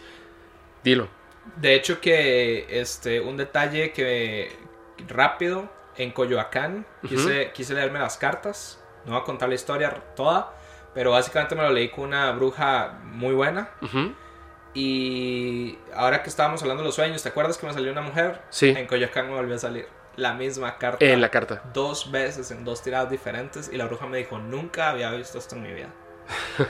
Y sigue, y fue algo que soñé, es algo que está ahí y a veces ignoramos nuestros presentimientos, como yo lo hice. Más importantes. Y cero. O sea, si uno siente que eso no es un sueño normal, hay que Exactamente. confiar a veces. Es- No todos los sueños, vuelvo a repetir, no todos los sueños. Uno sabe cuáles sí, Y cuáles, cuáles no. Así como cuando tienes un presentimiento, sigue tu intuición. Por Exacto. supuesto, sigue tu intuición. Wow. Espero que no, que no pase nada. Así, eh, cancelo, cancelo, cancelo todo. Cancelado. cancelo cualquier maldición, como me ponen mucho en TikTok. Y bueno, vamos a, a cortar para que... Gracias por invitarme, bro. Ya vamos a No, hombre, aquí, ¿no? muchísimas gracias. Sí, Gracias sí, por invitarme y pues espero estar en otro capítulo en el futuro. Sí, cu- cuando vas a ir a México, ¿no? Sí. Sí, te- yo te veo allá en México en breve y creo que voy a venir a pasar unas vacaciones por acá. No lo sé todavía, no lo sé todavía. Pero este, pero seguramente nos vamos a seguir viendo y platicando muchísimo. Gracias, Pep. Y te vuelvo a invitar, por favor, ¿nos puedes repetir tus redes sociales? Sí, este. En, eh, en TikTok, como yo soy Don Metal. Ok. en- y en Instagram es Don Metal Oficial. O Oni Metal Oficial, que es mi cuenta de fotografía. Perfecto. ok.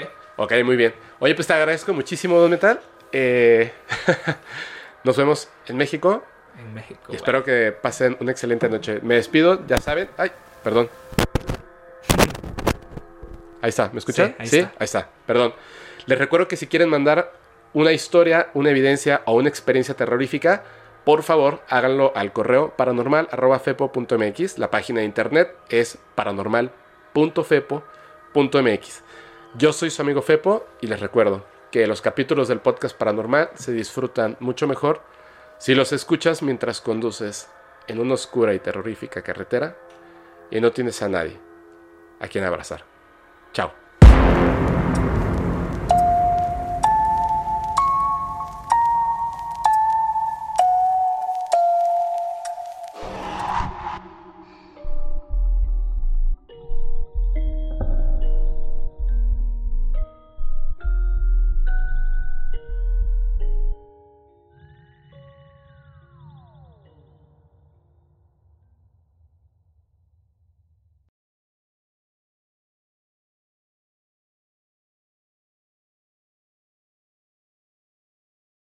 ¿Estás listo para convertir tus mejores ideas en un negocio en línea exitoso? Te presentamos Shopify. Tal vez no lo sabías, pero nuestro podcast More Than Mamis es un negocio y lo empezamos por supuesto para desahogarnos y hablar sobre la maternidad, no para convertirnos en expertas de ventas y del e-commerce. Así que sí, necesitábamos ayuda para vender nuestro merch y poner en marcha nuestra tienda. ¿Y cómo suena con Shopify? Llegó otra venta. Shopify es la plataforma de comercio que está revolucionando millones de negocios en todo el mundo. Ya seas un emprendedor desde tu casa o desde donde sea, Shopify es la única herramienta que necesitas para iniciar, administrar y hacer crecer tu negocio sin dificultades. Con Shopify puedo gestionar pedidos, envíos y pagos desde cualquier lugar, brindándote toda la información y estadísticas de tus ventas al detalle. Regístrate para un periodo de prueba con tan solo un dólar al mes en shopify.com barra sonoro, todo en minúsculas. Ve a shopify.com barra sonoro para llevar tu negocio al siguiente nivel. Shopify.com barra sonoro. ¿Estás listo para convertir tus mejores ideas en un negocio en línea exitoso? Te presentamos Shopify. Tal vez no lo sabías, pero nuestro podcast More Than Mamis es un negocio y lo empezamos por supuesto para desahogarnos y hablar sobre la maternidad, no para convertirnos en expertas de ventas y del e-commerce. Así que sí, necesitábamos ayuda para vender nuestro merch y poner en marcha nuestra tienda. ¿Y cómo suena con Shopify? Llegó otra venta. Shopify es la plataforma de comercio que está revolucionando millones de negocios en todo el mundo. Ya seas un emprendedor desde tu casa o desde donde sea, Shopify es la única herramienta que necesitas para iniciar, administrar y hacer crecer tu negocio sin dificultades. Con Shopify puedo gestionar pedidos, envíos y pagos desde cualquier lugar, brindándote toda la información y estadísticas de tus ventas al detalle. Regístrate para un periodo de prueba con tan solo un dólar al mes en shopify.com barra sonoro, todo en minúsculas. Ve a shopify.com barra sonoro para llevar tu negocio al siguiente nivel. Shopify.com barra sonoro. It is Ryan here, and I have a question for you. What do you do when you win? Like, are you a fist pumper? A woohooer, a hand clapper, a high fiver. I kind of like the high five, but if you want to hone in on those winning moves, check out Chumba Casino. At chumbacasino.com, choose from hundreds of social casino style games for your chance to redeem serious cash prizes. There are new game releases weekly, plus free daily bonuses. So don't wait. Start having the most fun ever at chumbacasino.com. No purchase necessary. Group. Void were prohibited by law. See terms and conditions. 18 plus.